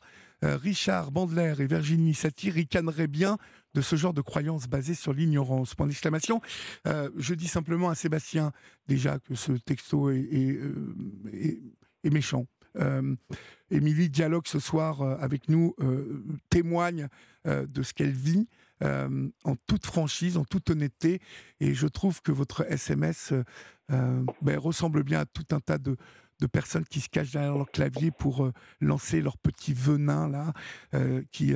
Euh, mais comme vous dites, hein, vous le savez, mon cher Sébastien, la bave du crapaud n'atteint pas la blanche colombe. et vous noterez qui est la blanche colombe ce soir. C'est plutôt notre Émilie, puis moi en passant, parce que je me vois bien en blanche colombe. Et vous, je vous vois bien en crapaud. Euh, vous êtes thérapeute, mais vous me l'avez dit au téléphone, Émilie, que vous n'étiez euh, diplômée, euh, vous n'étiez pas diplômée en psychologie, que vous n'aviez pas de master et que vous étiez psychologue d'une branche. Je ne me souviens plus ce que vous m'avez dit. Alors, je ne suis pas psychologue, je suis en formation en gestalt thérapie. C'est une branche de la psychologie, oui. Et aussi, pour peut-être signaler aussi que même mon école de formation est au courant pour mon trouble. Ils travaillent avec les alters. Ils savent leur existence et euh, je trouve que quoi de mieux qu'une personne qui est dans la relation d'aide, qui se connaît assez bien, autant dans ses parts de lumière et ses parts d'ombre, pour accompagner l'autre aussi. Et je pense que, euh, certes, il y a des connaissances, des savoirs dans le mental à avoir, j'en suis d'accord, et c'est pour ça que je suis en formation, mais incarner euh, vraiment la psychologie en interne et, pouvoir rencontrer l'autre dans sa différence, parce que bah, dans mon expérience aussi, je sais ce que c'est. Enfin voilà, je, peux mettre ça au service sans bien sûr projeter euh, ma vie sur l'autre, mais ça, m'offre euh, euh, de multiples regards aussi, et c'est quelque chose que bah, je suis thérapeute et mes patients sont au courant, et, et c'est ok, et ça se passe bien, et j'ai aucun retour négatif. Donc euh, voilà, je voulais, euh, je voulais préciser ça. Oui, puis, bah, écoutez, euh, longtemps, bon, Sébastien, même si voilà, j'étais un petit peu dur avec lui, fait bien de souligner qu'aujourd'hui encore, il y a bon nombre de personnes qui se présentent comme psy et qui sont qui ne sont pas diplômées. longtemps en France, hein, comme en Belgique, vous savez, ça a été, on a remis de l'ordre hein, dans tout ça parce que il y avait des gens qui se proclamaient psychologues et qui n'avaient aucun diplôme, ce qui exposait beaucoup de, patients à, bah, des gens soit euh, pas très qualifiés euh, et, qui pouvaient être dangereux, hein, parce que là, on, va chez le psy quand on va pas très bien, en tout cas quand on a envie de s'expliquer certaines choses. Donc, euh, votre, votre SMS, Sébastien, un, un, poil. un poil prétentieux, enfin un poil encore une fois qui, mais c'est dans, c'est la tendance de cette époque. en tout cas pour tout ce qui est. Après, ce qui est intéressant, c'est que dans, sa démarche d'en parler, en tout cas personnellement, même pas forcément au niveau professionnel, ça ouvre des portes aussi chez les psychologues qui font, qui, j'ai des amis psychologues, j'ai des amis médecins traitants qui s'intéressent à ce que je vis. Et du coup, maintenant, ben, ils voient aussi leurs patients, tiens, peut-être que. Et ils viennent me poser aussi des questions et je collabore avec ces personnes. Et je trouve ça euh, beau aussi d'ouvrir les portes. Et, euh, euh, voilà. Mais je comprends tout à fait la crainte qu'il peut y avoir derrière. Ça, je le comprends aussi. Euh, donc voilà, bon, vous aurez répondu au moins un peu à Sébastien. Euh, euh, Florian me, demande si vous avez, si vous suivez. et on va reprendre la liste de l'équipe après, hein, de d'Alter, parce que il y a beaucoup de personnes qui nous demandent la suite des Alters. est-ce que est-ce que vous avez suivi quelqu'un qui souffrait du même trouble que vous? Oui, oui, oui, mais en collaboration avec médecin traitant et psychologue. Donc je ne vais pas être la thérapeute de quelqu'un qui a le même trouble que moi toute seule. Déjà, c'est pas très déontologique pour moi, c'est une limite que je me mets. Et, euh, et en même temps, j'ai envie d'être là pour ces personnes qui, qui, parfois se posent aussi des questions. Et, euh, et voilà, oui, ça m'arrive. Et je discute avec beaucoup de personnes qui ont ça euh, en privé, sur Messenger, etc. On échange beaucoup. Ouais, ouais. D'accord. Alors continuons. Lucie, 3 ans. Ensuite, numéro 7. numéro 7. Vous avez des maillots avec des numéros? Alors, je vais refaire un point sur. Euh, parce que Florian est très voilà, didactique, donc il me demande de refaire un point. Émilie en 1. Donc, euh, nous sommes en direct avec Émilie. Euh, il y a Blanche, qui est l'ado euh, alter euh, ressources, hein, un peu légère, un peu euh, voilà, mais qui fait le ménage quand même. Donc bon, elle n'est pas si légère que ça, donc parce qu'elle nous remet de l'ordre. Il y a Nat, la femme forte de 32 ans. Il y a Nicolas, l'ado un peu traumatisé qui souffre mhm. suite à un internement. Il y a Claire, 15 ans, plutôt artiste, et puis Lucie qui a 3 ans. Claire est artiste, mais elle a une tendance un petit peu à être un peu introvertie. Euh, un, peu d'autisme dans, dans, dans le, cet alter-là. Lucie, 3 ans. En numéro 7. Euh, Amy. c'est intéressant parce que oui, Amy, un raccourci d'Emilie et c'est une qui était là durant mon adolescence et c'est elle qui a des qui a un, un comportement euh, dépressif et suicidaire. Donc c'est elle qui faisait les tentatives de suicide quand j'étais au lycée. Quel âge a-t-elle? Euh, Je pense qu'elle est ado aussi, à peu près. L'âge n'est parfois pas très clair, mais elle est adolescente. D'accord. Ouais. En numéro 8 euh, Il y a Marcus. Alors lui, il est venu récemment. Je ne sais pas pourquoi. Il est venu. Donc euh, il, a débarqué comme ça. Je ne sais pas pourquoi. Je n'ai pas encore toutes les réponses. Euh, c'est un garçon assez en colère. il dénonce les mauvais traitements, pas mal. Et il est là pour protéger Lucie. Donc il y a parfois des associations en interne. Il y a des alters traumatiques qui sont veillés par des alters qui sont ressources. Et Marcus est l'un d'eux qui veille sur la petite Lucie, en fait. Donc en général, quand, quand Lucie est là, Marcus est là. D'accord. Euh, en neuf. Alors il y a Pauline. après, je ne veux pas pouvoir vous dire plus parce qu'ils sont en dormance. Euh, Pauline, elle, elle est venue une seule fois et je ne sais pas pourquoi. Elle, a, elle, a, elle est venue, elle a parlé en son nom. Elle a collé des étoiles fluorescentes dans le mur de ma chambre et puis elle est repartie. C'est tout. en fait, c'est tout. Je ne peux pas vous en dire plus, Olivier. Je suis désolée, ça arrive. D'accord. Euh, vous, vous m'avez parlé de 14 alters. Donc, euh, y en a-t-il comme euh, Pauline qui sont venus récemment, qui sont venus comme ça une fois et sont repartis Oui, c'est ça. J'en ai qui sont venus une fois, qui sont partis. J'en ai une qui s'appelle Alésia, qui est venue il y a très longtemps. Et c'est tout un peu comme Pauline, euh, c'est un chat qui l'a fait venir. Elle, adore les chats et elle l'a dit, elle est partie et c'est tout. Et elle a laissé des messages à ma meilleure amie.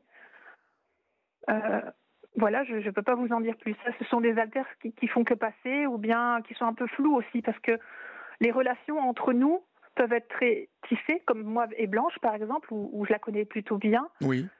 Parce qu'il n'y a pas d'amnésie en, en, particulier. Et il y a d'autres avec qui j'ai tellement peu de relations et de liens que je ne peux pas vous en dire davantage. Un peu comme, euh, comme, dans, comme dans un groupe social où on a plus d'affinités avec les uns ou les autres. D'accord. Et comme dans un groupe social, vous avez des affinités avec les uns ou les autres. clairement. Euh, mhm. Y arrive-t-il qu'il y ait euh, un peu des chamailleries entre vos alters oui. Est-ce qu'on peut se fâcher Exactement, comme un groupe social. Vous imaginez une famille ou un groupe social, il y a exactement ce qui existe. Et alors, comment vous traversez ces périodes-là alors? Parce que c'est compliqué, non? Oui, oui, ça peut être compliqué. Alors, on ne s'amaille pas toujours. ça se passe bien aussi parfois. Ça peut être silencieux. Je peux être au contrôle, euh, Émilie toute seule pendant cinq jours Oui. et, et j'entends rien. Ça peut arriver. Ça peut arriver que euh, ça se chamaille, ça se bouscule. Euh, alors, c'est parfois compliqué, oui, quand. euh, soit quand on se bagarre pour avoir le contrôle ou être au, ouais, au- être au contrôle, parce qu'il y a de multiples déclencheurs qui, qui, qui, euh, stimulent plusieurs haltères. Oui. Euh, un exemple, c'est que Nat, elle aime bien euh, sortir, faire belle, elle aime bien la compagnie des hommes. Ah ouais, d'accord. Mhm. D'autres, pas. D'autres, c'est un élément traumatique. Et donc là, il y a, il y a des déclencheurs qui sont un peu opposés ou qui font, euh, qui, qui font conflit interne, un peu comme euh, deux programmes informatiques qui sont euh, pas compatibles et qui se, se frottent. Euh, et donc là, c'est compliqué parce que, en fait, comment je vais vous expliquer? Je vais vous expliquer, si vous voulez, les, les groupes d'altères. Il y a des altères ressources, qu'on appelle les parties apparemment normales dans le jargon médical Oui. qui, ch- qui gèrent, qui, qui servent à paraître apparemment normal, ça porte le nom. Donc voilà, de fonctionnement. Et puis il y a les parties émotionnelles, c'est-à-dire les altères traumatiques qui réagissent à des déclencheurs traumatiques comme Nicolas, comme Claire ou comme Lucie. Et il y a un des rôles, c'est l'hôte, et c'est moi qui le porte. l'hôte, c'est euh, bah, celle qui, euh, qui, qui est un peu au milieu de tout ça, qui, qui, qui se rend compte de la maladie, qui, qui aussi. euh, je suis la seule des identités à être en déni face à, avoir des crises de déni, avoir des sentiments de honte. Mes altères n'ont pas ça. Je suis la seule à parfois lutter contre mes propres symptômes, Ah oui. ce qui fait que je les empire. C'est-à-dire que quand, quand ça fonctionne bien, quand Blanche vient faire le ménage, franchement, ça me va, moi. je vais pas être en conflit avec. Mais il y a des moments où, non, je suis pas d'accord et je peux euh, vouloir ne pas laisser le contrôle à l'autre. Et là, il va y avoir une bagarre, une bagarre intérieure. Et ça ne se voit pas à l'extérieur. Mais c'est très épuisant. Si je me bagarre à l'intérieur, ça veut dire que je ne veux pas lâcher le contrôle. Mais si je ne le lâche pas, ça veut dire que je ne, je ne laisse pas la chose s'adapter. Je, je suis contre, contre mon propre système. Et en fait, je, je me fais mal toute seule. Euh, Et quand vous avez mal, ça se traduit comment donc? Bah alors, je, je, je commence à avoir physiquement, il y a déjà des signes, c'est-à-dire que je rentre en dissociation. On appelle ça un trouble dissociatif de l'identité. Oui. C'est- C'est-à-dire qu'on commence à un peu, je commence à, à me sentir un peu comme si vous, vous étiez dans le fond d'une piscine immergée, que vous regardez la surface de l'eau, de l'intérieur de l'eau, où tout est un peu plus sourd, tout est un peu éloigné, déformé. Et Oui. c'est là où je me trouve à ce moment-là, quand je suis en conflit. Je peux avoir des maux de tête. Je peux avoir des acouphènes aussi, des sifflements dans les oreilles, parce ah que je oui, suis en lutte. d'accord. Euh, je peux avoir un sentiment de déréalisation. Ça veut dire que les choses ne sont plus trop réelles. Je commence à me dire, euh, est-ce que un peu comme quand vous recevez une très mauvaise nouvelle, à un moment donné tout s'arrête, vous vous demandez ce qui se passe, plus rien n'est réel. Ben, c'est un petit peu cet état-là, sauf que ça m'arrive très souvent. Et puis il y a une dépersonnalisation. À un moment donné, je me dis, euh, qui suis-je? À un moment donné, je- c'est une question que je me pose souvent. Qui suis-je? Ça m'arrive qu'au matin, je me réveille, je me dis, Bah, qui je suis Vous m'étonnez, excusez-moi, mais si, si quelqu'un peut se la poser, cette question, c'est quand même vous. Parce que, bon, euh, à 14, quand même, il y a un moment où euh, on, peut avoir, euh, on peut se poser ce genre de questions. Après, j'en ai, j'ai, des alters qui sont les plus souvent là, donc j'en ai pas 14 qui sont Oui, oui, j'ai bien compris. Mhm. Les six premiers, au moins les cinq, six premiers que vous nous Ouais, avez. après, à partir d'Amy, j'ai compris que Amy, Marcus, Pauline. Après, ça va être plus flou, je, je vais avoir du mal à vous l'expliquer. Ouais. d'accord. Euh, voilà, donc je peux avoir des maux de tête, des acouphènes, je peux avoir une désorientation temporelle et le temps va commencer à être beaucoup moins linéaire. C'est-à-dire que je peux passer, il peut être 10 heures du matin, d'un coup il va être 11 heures en 5 minutes parce que il y a tellement de switch euh, rapides, mélangés. C'est pas fluide en fait. Donc au lieu d'avoir, je vais reprendre l'image de la musique en fondu enchaîné, là c'est la cacophonie en fait. Il y a plusieurs mélodies qui se mélangent, on ne reconnaît plus aucune mélodie du coup.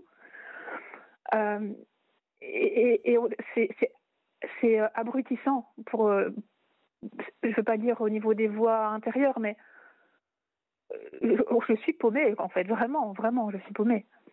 Ouais. Et c'est très dur. Ça, c'est quand je suis en phase de déni et en phase, quand j'ai un sentiment de honte, de culpabilité par rapport à ça, je peux entrer dans des états comme ça.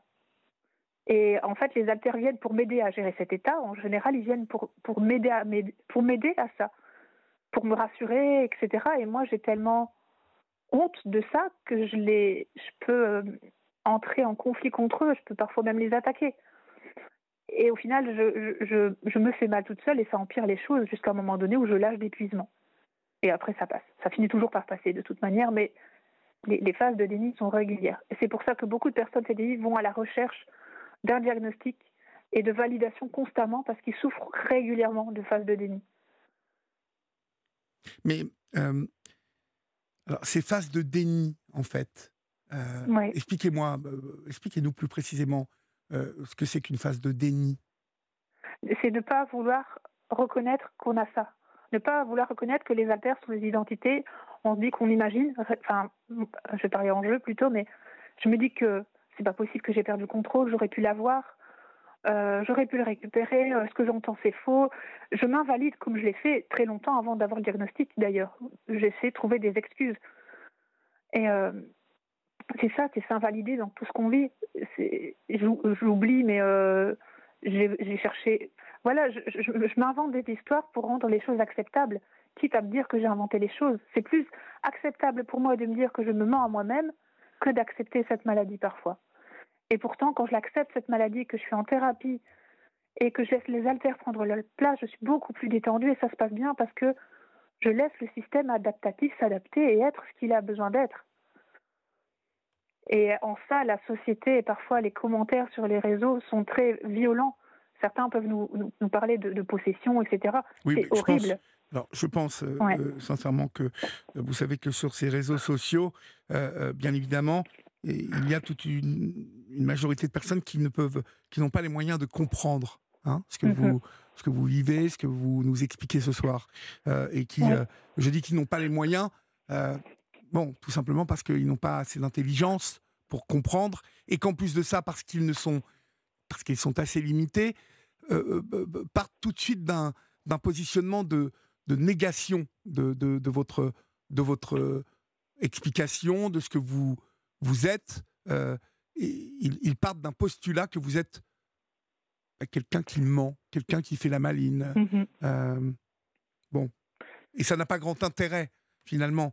Euh, ces gens qui ne vous croient pas, qui, ces gens qui vous vont vous insulter ou vous traiter mhm. d'imposteur, peu importe ça. ce soir, vous vous témoignez pour les autres. Celles et ceux qui vous, qui vous croient. Oui, merci. Bah c'est vrai que c'est assez compliqué. C'est vrai que quand on dit que ces personnes-là ont des monstres à l'intérieur, je pense que les monstres qu'on a rencontrés n'étaient pas à l'extérieur, mais ils étaient bien à l'extérieur et quand on était enfant. Et donc je pense qu'on se trompe de cible largement. Oui. Alors Anne, euh, au 3921, nous a appelé euh, euh, et elle vous demande est-ce que les amis, vos amis, ont, été en présence des altères Et si oui, est-ce que ils savent les reconnaître? Alors oui, certains, en fait, les altères sont, comme je vous dis, c'est comme des personnes. Donc, si l'altère fait que la personne est au courant pour leur existence et s'ils sont en confiance, ils peuvent se montrer. Si la personne n'est pas au courant, ils vont pas apparaître aussi clairement. C'est très invisible en fait. Ça se voit pas en fait. C'est pas, on va pas se transformer. Oui. Et euh, c'est ça. Mais par contre, ça sera beaucoup plus visible euh, pour les personnes qui sont plus intimes ou plus en, il y a une relation de confiance. Donc oui, euh, j'ai beaucoup d'alters qui préfèrent parler par message que de se laisser voir. Et euh, pour certains amis proches, certains ont eu l'occasion de le voir, oui. Question de Maëva au 3921. Est-ce que euh, vous ne vous sentez pas seul, malgré votre vie pro? Est-ce que ces alters ne sont pas finalement là, dans le fond, pour vous aider à vivre et à vous sentir moins seul? Pour m'aider à vivre, certainement. Pour me sentir moins seul, je pense pas quand votre père a eu un arrêt, c'est toujours Maëva, euh, un arrêt cardiaque, euh, ne vous êtes-vous pas plongé dans le déni pour survivre à cette douleur? Bah, J'aimerais bien vous le dire, mais je ne me souviens pas. ah oui, c'est un autre alter qui a vécu ça. C'est ça, je ne peux pas vous dire. J'ai disparu, j'ai réapparu après, donc je comprends la question, mais je ne suis pas capable d'y répondre. J'étais pas là. Mmh euh, voilà. D'accord, d'accord. Et euh, Rémi vous demande au, 3921 euh, si euh, il vous arrive en, quand vous êtes Émilie la psy, en pleine consultation, qu'un alter vienne vous remplacer J'imagine Nat qui se lève et qui commence à faire le ménage. Alors non, c'est pas elle qui fait le ménage, mais je... non, non, non. En général, mon cabinet est déjà propre et bien rangé, donc il n'y a pas de problème. non, parce que je, je... ça s'adapte, donc euh, je, suis la seule capable de travailler et automatiquement c'est moi qui viens. Et, voilà, c'est tout. Ça n'est jamais arrivé euh, quand j'étais enseignante aussi. Donc euh, non, et si ça vient, si ça vient, ça peut peut-être venir en conscience avec moi, mais pas, ça va pas prendre le contrôle total. Non, non, non, j'ai pas peur et je sais que ça n'arrivera pas, comme je suis certaine que je vais rester avec vous ce soir. D'accord. Comme les postes de votre, vos footballeurs. d'accord, d'accord. En fait, finalement, euh, ces, ces, altères, en fait, euh, viennent et apparaissent dans votre vie à quelle fréquence au final? Est-ce qu'ils euh, correspondent à des moments de votre vie qui sont un peu plus euh, denses, euh, aussi bien en émotion qu'en travail, quand voilà la vie, la vie par, par moments peut être un peu plus bousculée. Est-ce que vous avez identifié les moments où ils où ils arrivent? Oui, alors globalement c'est assez aléatoire, ça dépend des déclencheurs comme vous l'avez dit, et les déclencheurs on ne peut pas les prévoir pour tous. Quand je travaille, je sais que ce sera moi, voilà. Euh, je sais que si je ne travaille pas, peut-être que j'aurai de la visite. c'est possible, j'en sais rien. Je peux deviner les moments où qui, qui sera présent. Après, il y a, oui, des périodes. Euh, par exemple, les mois de juillet août sont tous effacés de ma mémoire depuis mon enfance. Les, les quoi, pardon? Les mois d'été, le juillet, les vacances, les grandes vacances scolaires. D'accord.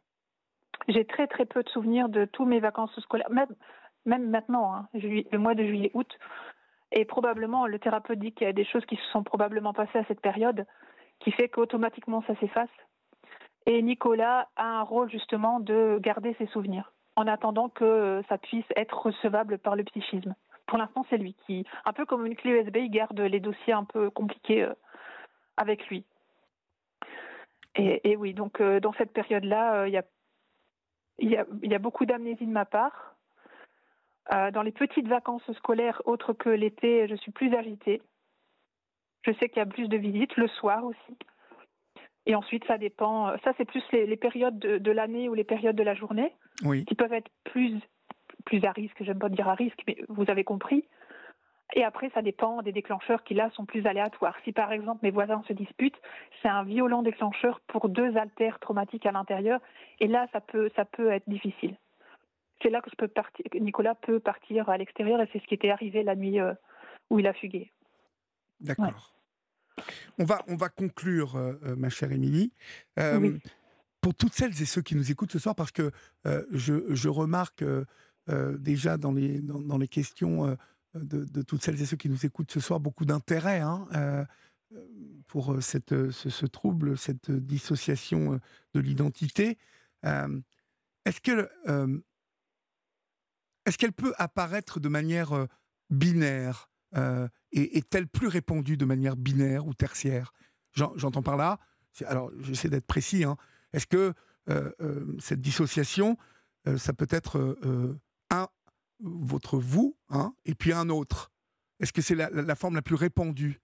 Ou votre vous, un autre, et puis une autre Ou une autre et une autre Trois, trois finalement, trois personnages.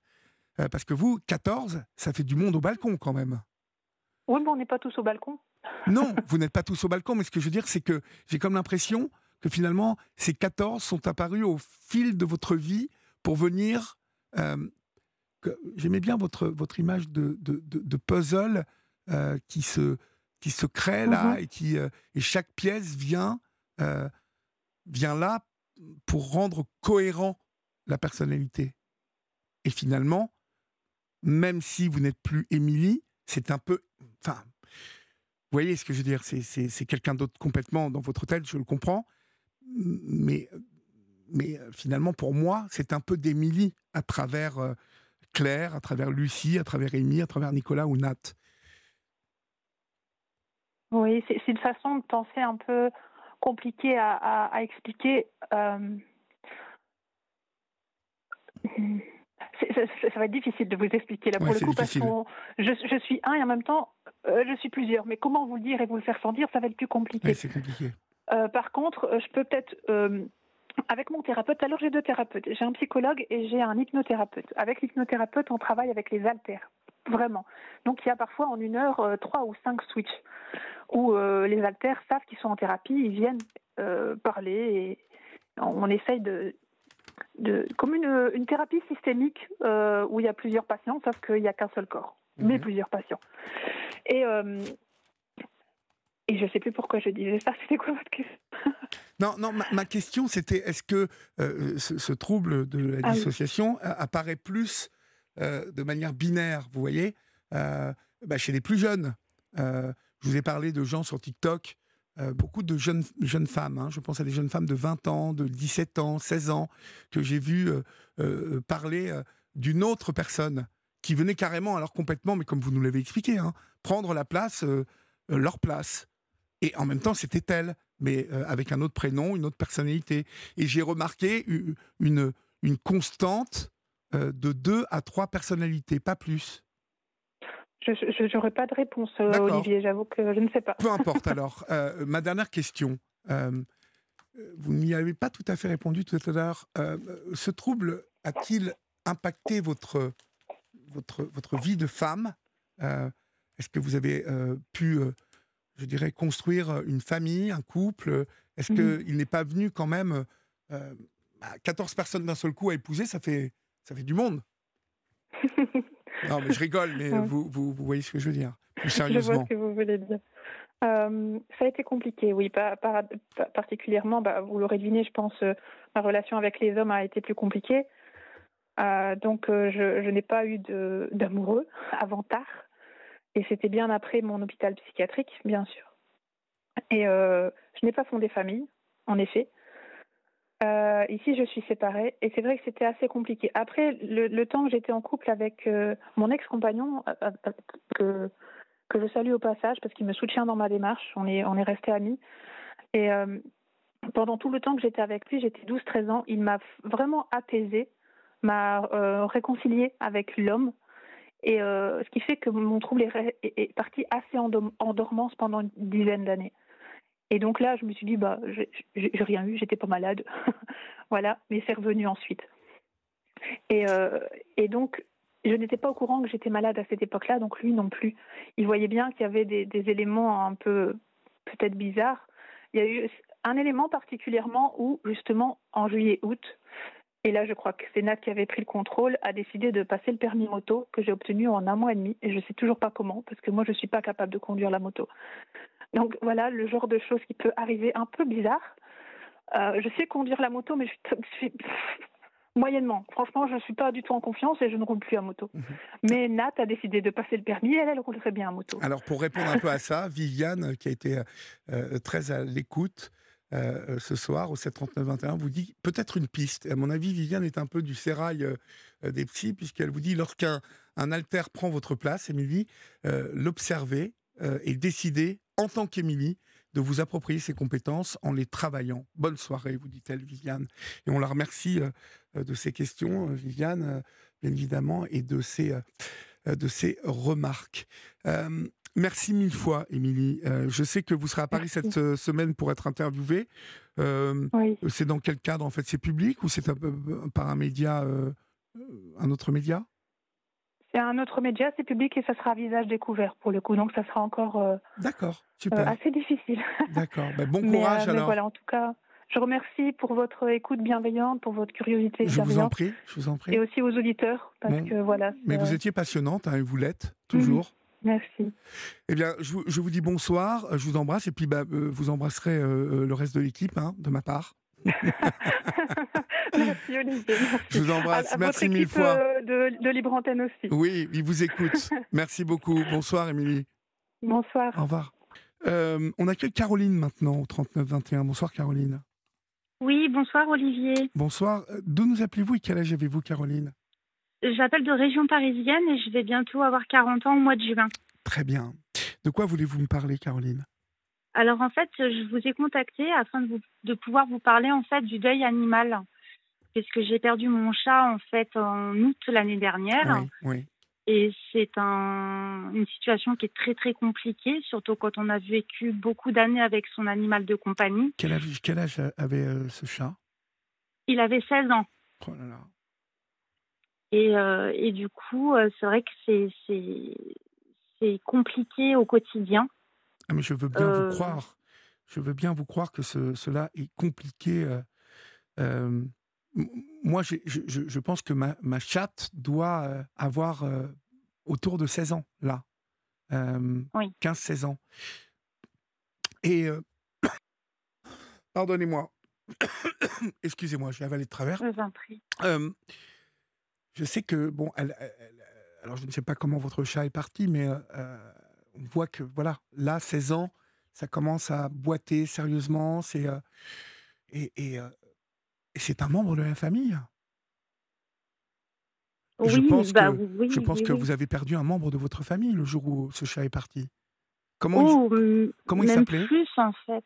Alors en fait, mon chat, c'était une femelle qui s'appelait Mitsuko. Mitsuko. Donc, euh, vous dites Et, et plus, son... plus qu'un membre de la famille. Oui, oui, c'était une partie de une partie de sa vie en fait euh, quelque part parce qu'on a on, on a des habitudes, euh, on se sent responsable. Oui, bien sûr. Euh, Il y, a- il y a beaucoup de, de, de sentiments en fait qui sont très très forts, très importants, même des fois très fusionnels. En tout cas, ce qui était le cas avec avec mon chat. Oui. Et, euh, et c'est vrai que, que, son, nom, tout du moins, Mitsuko, n'était pas un hasard, puisque j'ai trouvé mon chat euh, il y a 16 ans de ça euh, sur un, travail où j'étais à l'époque.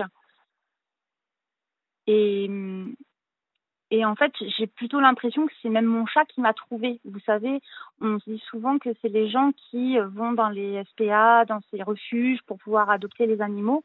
Oui. Et là, en l'occurrence, c'était plutôt. J'avais cette sensation que c'était mon chat qui est venu à moi. Et, ce jour-là, j'ai une collègue de travail qui était présente qui m'a dit Oh, mais.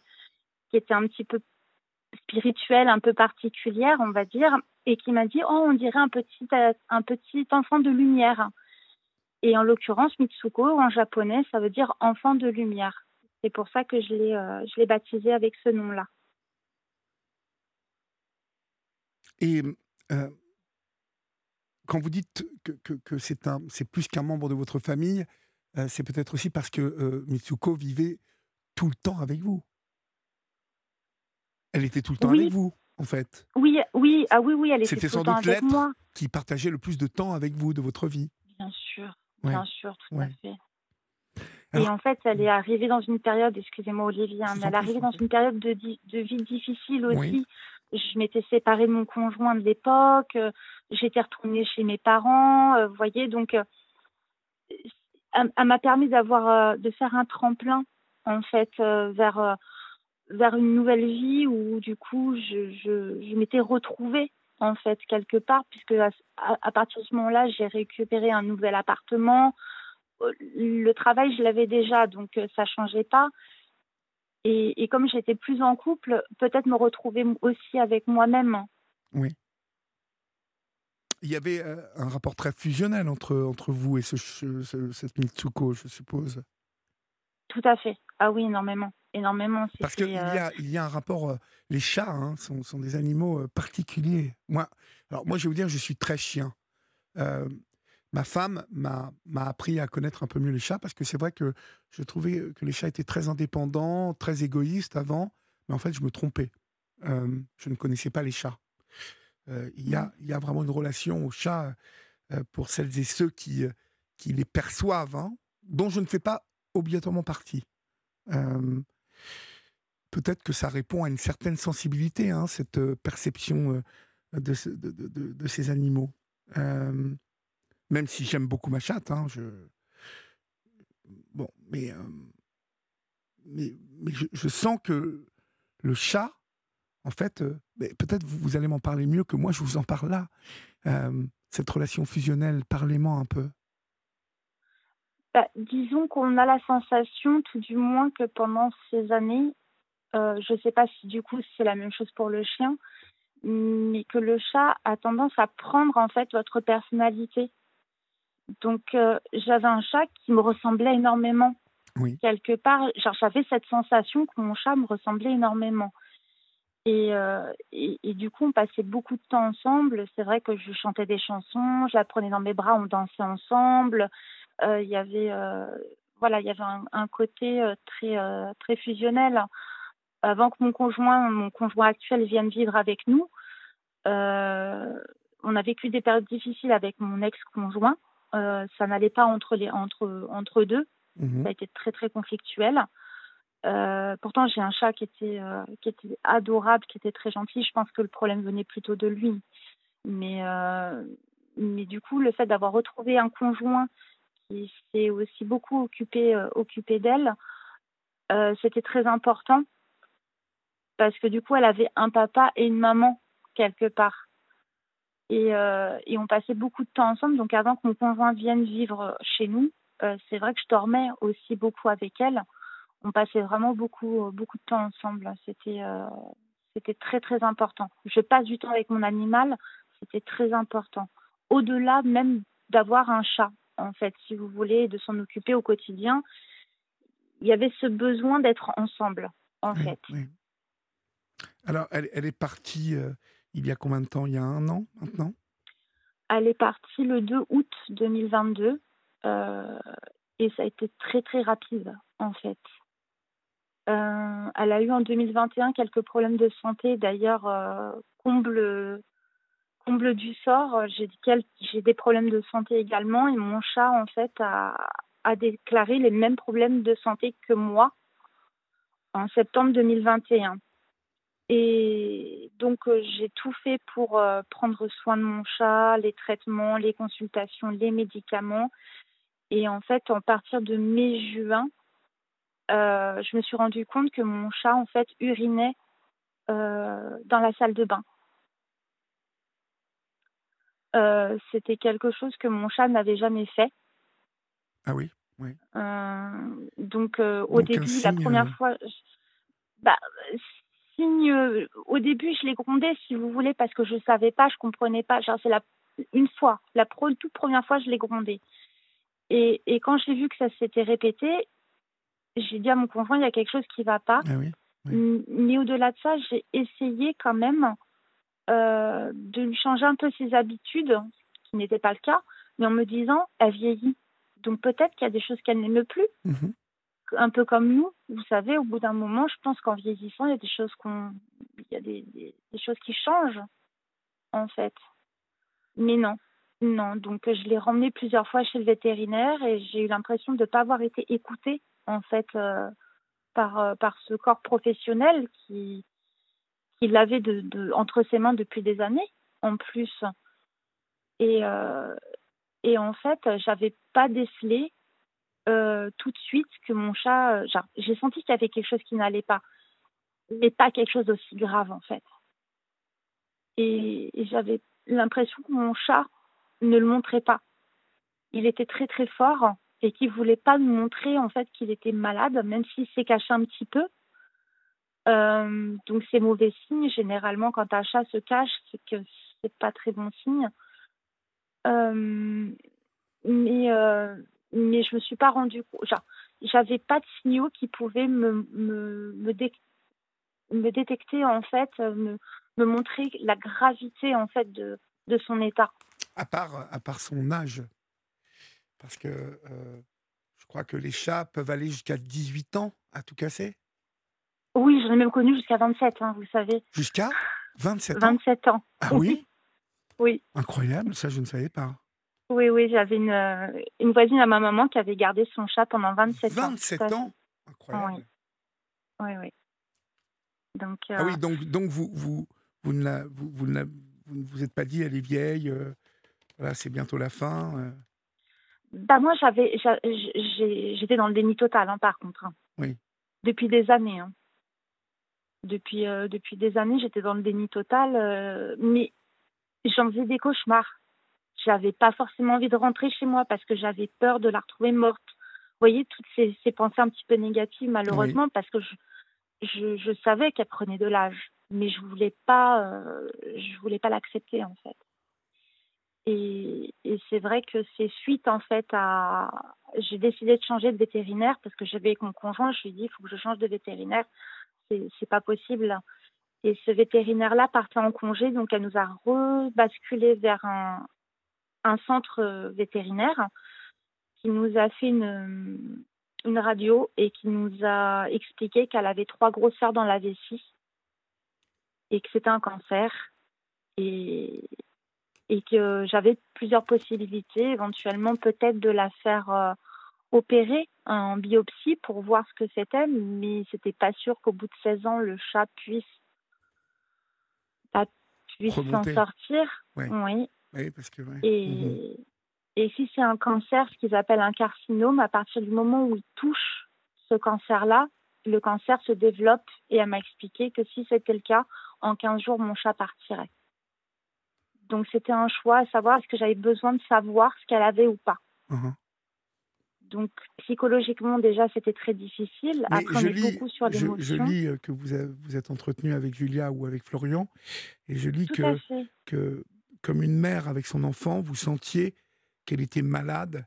Et donc, Oui. je pense que euh, ce, ce- ce- ce sentiment hein, euh, vous a, vous a euh, dicté un, un comportement du- comme, comme une mère avec son enfant, et que vous vouliez savoir ce qu'elle avait. Sur le moment, sur l'instant, oui, parce que c'était le côté émotionnel. hein. Mais euh, après, à la réflexion avec mon conjoint, parce qu'on en a beaucoup parlé aussi tous les deux, euh, on a réfléchi de ne pas le faire parce que au final, on s'est demandé quel aurait été l'intérêt de le savoir. Si c'est pour qu'au final mon chat parte, Oui. j'avais pas vraiment de, de, de nécessité, j'avais pas besoin de le savoir en fait. J'avais pas besoin de le savoir. Mhm. Je pense que ça m'aurait encore peut-être plus torturée euh, parce que j'ai beaucoup de culpabilité. Euh, Vous avez, pourquoi vous avez beaucoup de culpabilité? Parce que je regrette de ne pas avoir fait les choses avant. De pas m'être à, à- alarmée peut-être plus tôt. Euh, Pour la de sauver demandé- ou pour euh, Oui. lui éviter de souffrir? Euh, pour la sauver. Mhm. Parce que pour lui éviter de souffrir, on l'a fait partir le lendemain. Le lendemain de, de, de, Oui. de la radio, on l'a fait, on l'a fait partir. Parce qu'on nous avait donné des médicaments, on nous avait dit si sous 48 heures ça n'évolue pas, euh, ça n'évoluera jamais. Et, et j'ai remarqué que mon chat se laissait, euh, se laissait partir, en fait, tout simplement. Donc, avec mon conjoint, le lendemain, on a décidé de, de la ramener chez le centre vétérinaire et, et, et de la faire partir. Alors, vous avez euh, quand même encore, euh, vous êtes habité d'une grande peine hein, aujourd'hui, Oui. euh, euh, qui va jusqu'à l'incompréhension de votre entourage, euh, qui euh, voilà, ne vous comprend pas euh, dans cette peine qui euh, est restée, qui est là, hein, qui est encore assez dense. Euh, Mm. Et vous dites que cette perte euh, vous fait comprendre qu'il faut que vous travailliez sur euh, vous. Euh, de, de- de quelle manière et, sur quoi, de votre point de vue, devez-vous travailler sur vous? Alors, au niveau de l'entourage, c'est vrai qu'il y a des personnes qui peuvent être compréhensives et d'autres moins. Alors, c'est surtout celles qui ne connaissaient pas la relation que je pouvais en- entretenir avec mon chat. Euh, pour celles qui sont beaucoup plus proches de moi, qui connaissaient justement cette relation, j'ai la chance d'avoir des personnes aussi qui sont passées par cette étape-là et, euh, et qui sont compréhensives. Euh, du coup, euh, même mon conjoint, mon conjoint a beaucoup souffert. D'ailleurs, je pense qu'il souffre encore au- aussi aujourd'hui. On essaie de pas trop en parler, ça nous arrive, mais on essaie de pas trop en parler. Mais je sais qu'il a beaucoup souffert de, la situation et je pense qu'il pense encore aussi à elle aujourd'hui. Et euh, comme je vous disais, oui, euh, comme j'avais échangé avec Julia, qui a été, euh, qui a été adorable, d'ailleurs très à l'écoute, et euh, comme vous-même, hein, d'ailleurs, euh, euh, c'est vraiment agréable de d'être euh, d'être écouté par des gens bienveillants et et, euh, et je pense qu'ils ont entendu beaucoup beaucoup de choses aussi, donc qui, qui peuvent comprendre la, la souffrance des gens par rapport aux situations. Et même un deuil animal, puisqu'on on a souvent tendance à minimiser et à pas comprendre que ça peut être équivalent à un deuil euh, de- de- d'une personne, en fait. Écoutez, moi, je vous comprends à 200%. Donc, euh, les, les- mais non, mais en plus, de, je vous le dis vraiment ça du fond du cœur. Je, Ah, euh, les Je personnes qui ne comprennent pas cela, euh, bon, c'est pas, voilà, on va pas leur en vouloir, mais souvent, ce sont des personnes qui pensent qu'un chat, bah, vous le perdez, puis vous le remplacez par un autre, et puis ça y est, ça Tout à repart. fait. Voilà. Sauf que un, un animal, euh, quel qu'il soit, hein, je vais vous dire, moi j'ai un perroquet euh, qui s'appelle Fluffy. Euh, avant que j'ai un oiseau, je n'avais pas perçu l'intelligence de tous les oiseaux. Oui. Ça veut dire qu'avant, j'aimais pas beaucoup les chasseurs. hein. Mais là, je ne supporte plus de voir des mecs avec un fusil qui Ouais, tuent euh, euh, des perdreaux, des, euh, des, des perdrix, qui tuent des, des lièvres, des lapins, qui tuent voilà, des marcassins, des cerfs. tous- ces animaux ont une intelligence, ont, ont une conscience, hein, comme, comme nous. Alors, bien évidemment, bien plus limitée, euh, et c'est ce pourquoi on nous appelle, nous, les humains, mais n'empêche que l'attachement dont ils nous font, euh, dont, dont ils nous gratifient, euh, la, l'amitié, la, la, la fidélité, hein, euh, le ressenti de nos peines, de nos. Moi, je vais vous dire, je suis complètement gaga des chiens, quoi, parce que je trouve que les chiens ont. ont- J'ai dû être un chien dans une, dans une autre vie, d'ailleurs.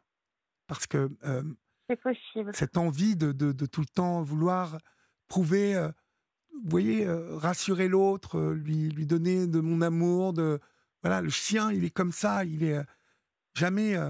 bon, alors quelques-uns parfois peuvent mordre comme ça. il y a toujours un problème sous-jacent, mais mais les, Oui. les- les- les chats, les chiens en règle générale, mais les animaux en règle générale que vous élevez, vous témoignent de quelque chose qui est qui est autre chose que les humains. C'est autre chose. Qui est, inc- qui est inconditionnel. Moi, je sais que j'ai oui, mon chat inconditionnel. inconditionnellement. Moi, je veux dire, la, la- la chatte que nous avons à la maison, qui s'appelle Lula, euh, mais elle regarde ma femme parce que c'est vraiment une histoire d'amour entre ma femme et cette chatte. Euh, je pense que c'est une petite chatte en plus qui a dû. euh, elle a été recueillie dans la rue et elle a dû subir des, des mauvais traitements de la part des hommes. Donc, elle a toujours entretenu une certaine méfiance et une certaine peur vis-à-vis Oui. de, de moi, mais de tout le monde, sauf de ma femme. Ma femme, euh, elle, a une relation avec cet animal qui est euh, incroyable. Qui est, euh, cette chatte, quand elle la regarde, on voit tout l'amour du monde. Elle, elle réagit à sa voix, à son regard. Elle lui parle, hein, parce que les chats parlent, bien évidemment. Les chats, Oui, les chats parlent même euh, oui, beaucoup. beaucoup, beaucoup. C'est d'ailleurs incroyable. Ah non, je, moi je vous comprends parfaitement et, euh, et on doit faire le deuil de son animal, euh, mais au, au même titre qu'on doit faire le deuil de. J'aime pas beaucoup faire cette, cette expression, mais bon, c'est Mm, celle-là qu'on utilise. Euh, disons oui, que fait, oui. apprendre l'absence de l'autre. C'est- ça, vivre avec. Voilà. Genre vivre avec. Voilà. Vivre avec ou, vivre- ou vivre sans, plutôt. Voilà. quelque- voilà, d'une certaine forme, oui. Et viendra, Et, euh, viendra le temps, mhm. vous verrez, Caroline, où ben, vous, vous vous rappellerez de Mitsuko euh, que, euh, que des bons moments et que peut-être là, vous serez prête à, à réentamer une aventure avec euh, un petit chat ou une petite chatte qui, qui vous attend déjà peut-être ou qui, euh, On que verra, vous on verra. Mais c'est vrai qu'elle elle- elle m'a fait comprendre que quand il fallait que je fasse des choses dans la vie, bah, il fallait pas que j'hésite. Et c'est pour ça que je vous ai contacté. Parce que j'en ressentais le besoin et, et, et, et que j'ai besoin de faire des. d'avancer en fait dans la vie. Voilà, d'avancer, de faire des, des choses. Bah, écoutez, en tout cas, vous êtes sur la bonne voie, ma chère, croyez-moi. Grande pensée pour elle, surtout. On vous embrasse et on vous souhaite plein de courage dans cette démarche, Je ma vous remercie Caroline. beaucoup, Olivier, en tout cas. Je vous en prie et passez une bonne nuit. Merci beaucoup. Je vous recontacterai pour d'autres. euh, Avec grand plaisir, avec grand plaisir. Merci. Bon quand courage à vous. Quand vous voulez. Au revoir. Chers amis, c'est la fin de votre libre antenne. Euh, J'ai passé un excellent euh, moment en votre compagnie, en compagnie de Caroline, que nous venons de quitter, de- d'Émilie, en, en, début de cette émission. Euh, je me dis à chaque fois que nous en passons des bons moments ensemble. On se retrouve demain à partir de 23h pour d'autres aventures, d'autres témoins, d'autres mots, d'autres paroles. La puissance des mots, la puissance des paroles, la puissance des sentiments que nous vivons dans cette libre antenne est unique.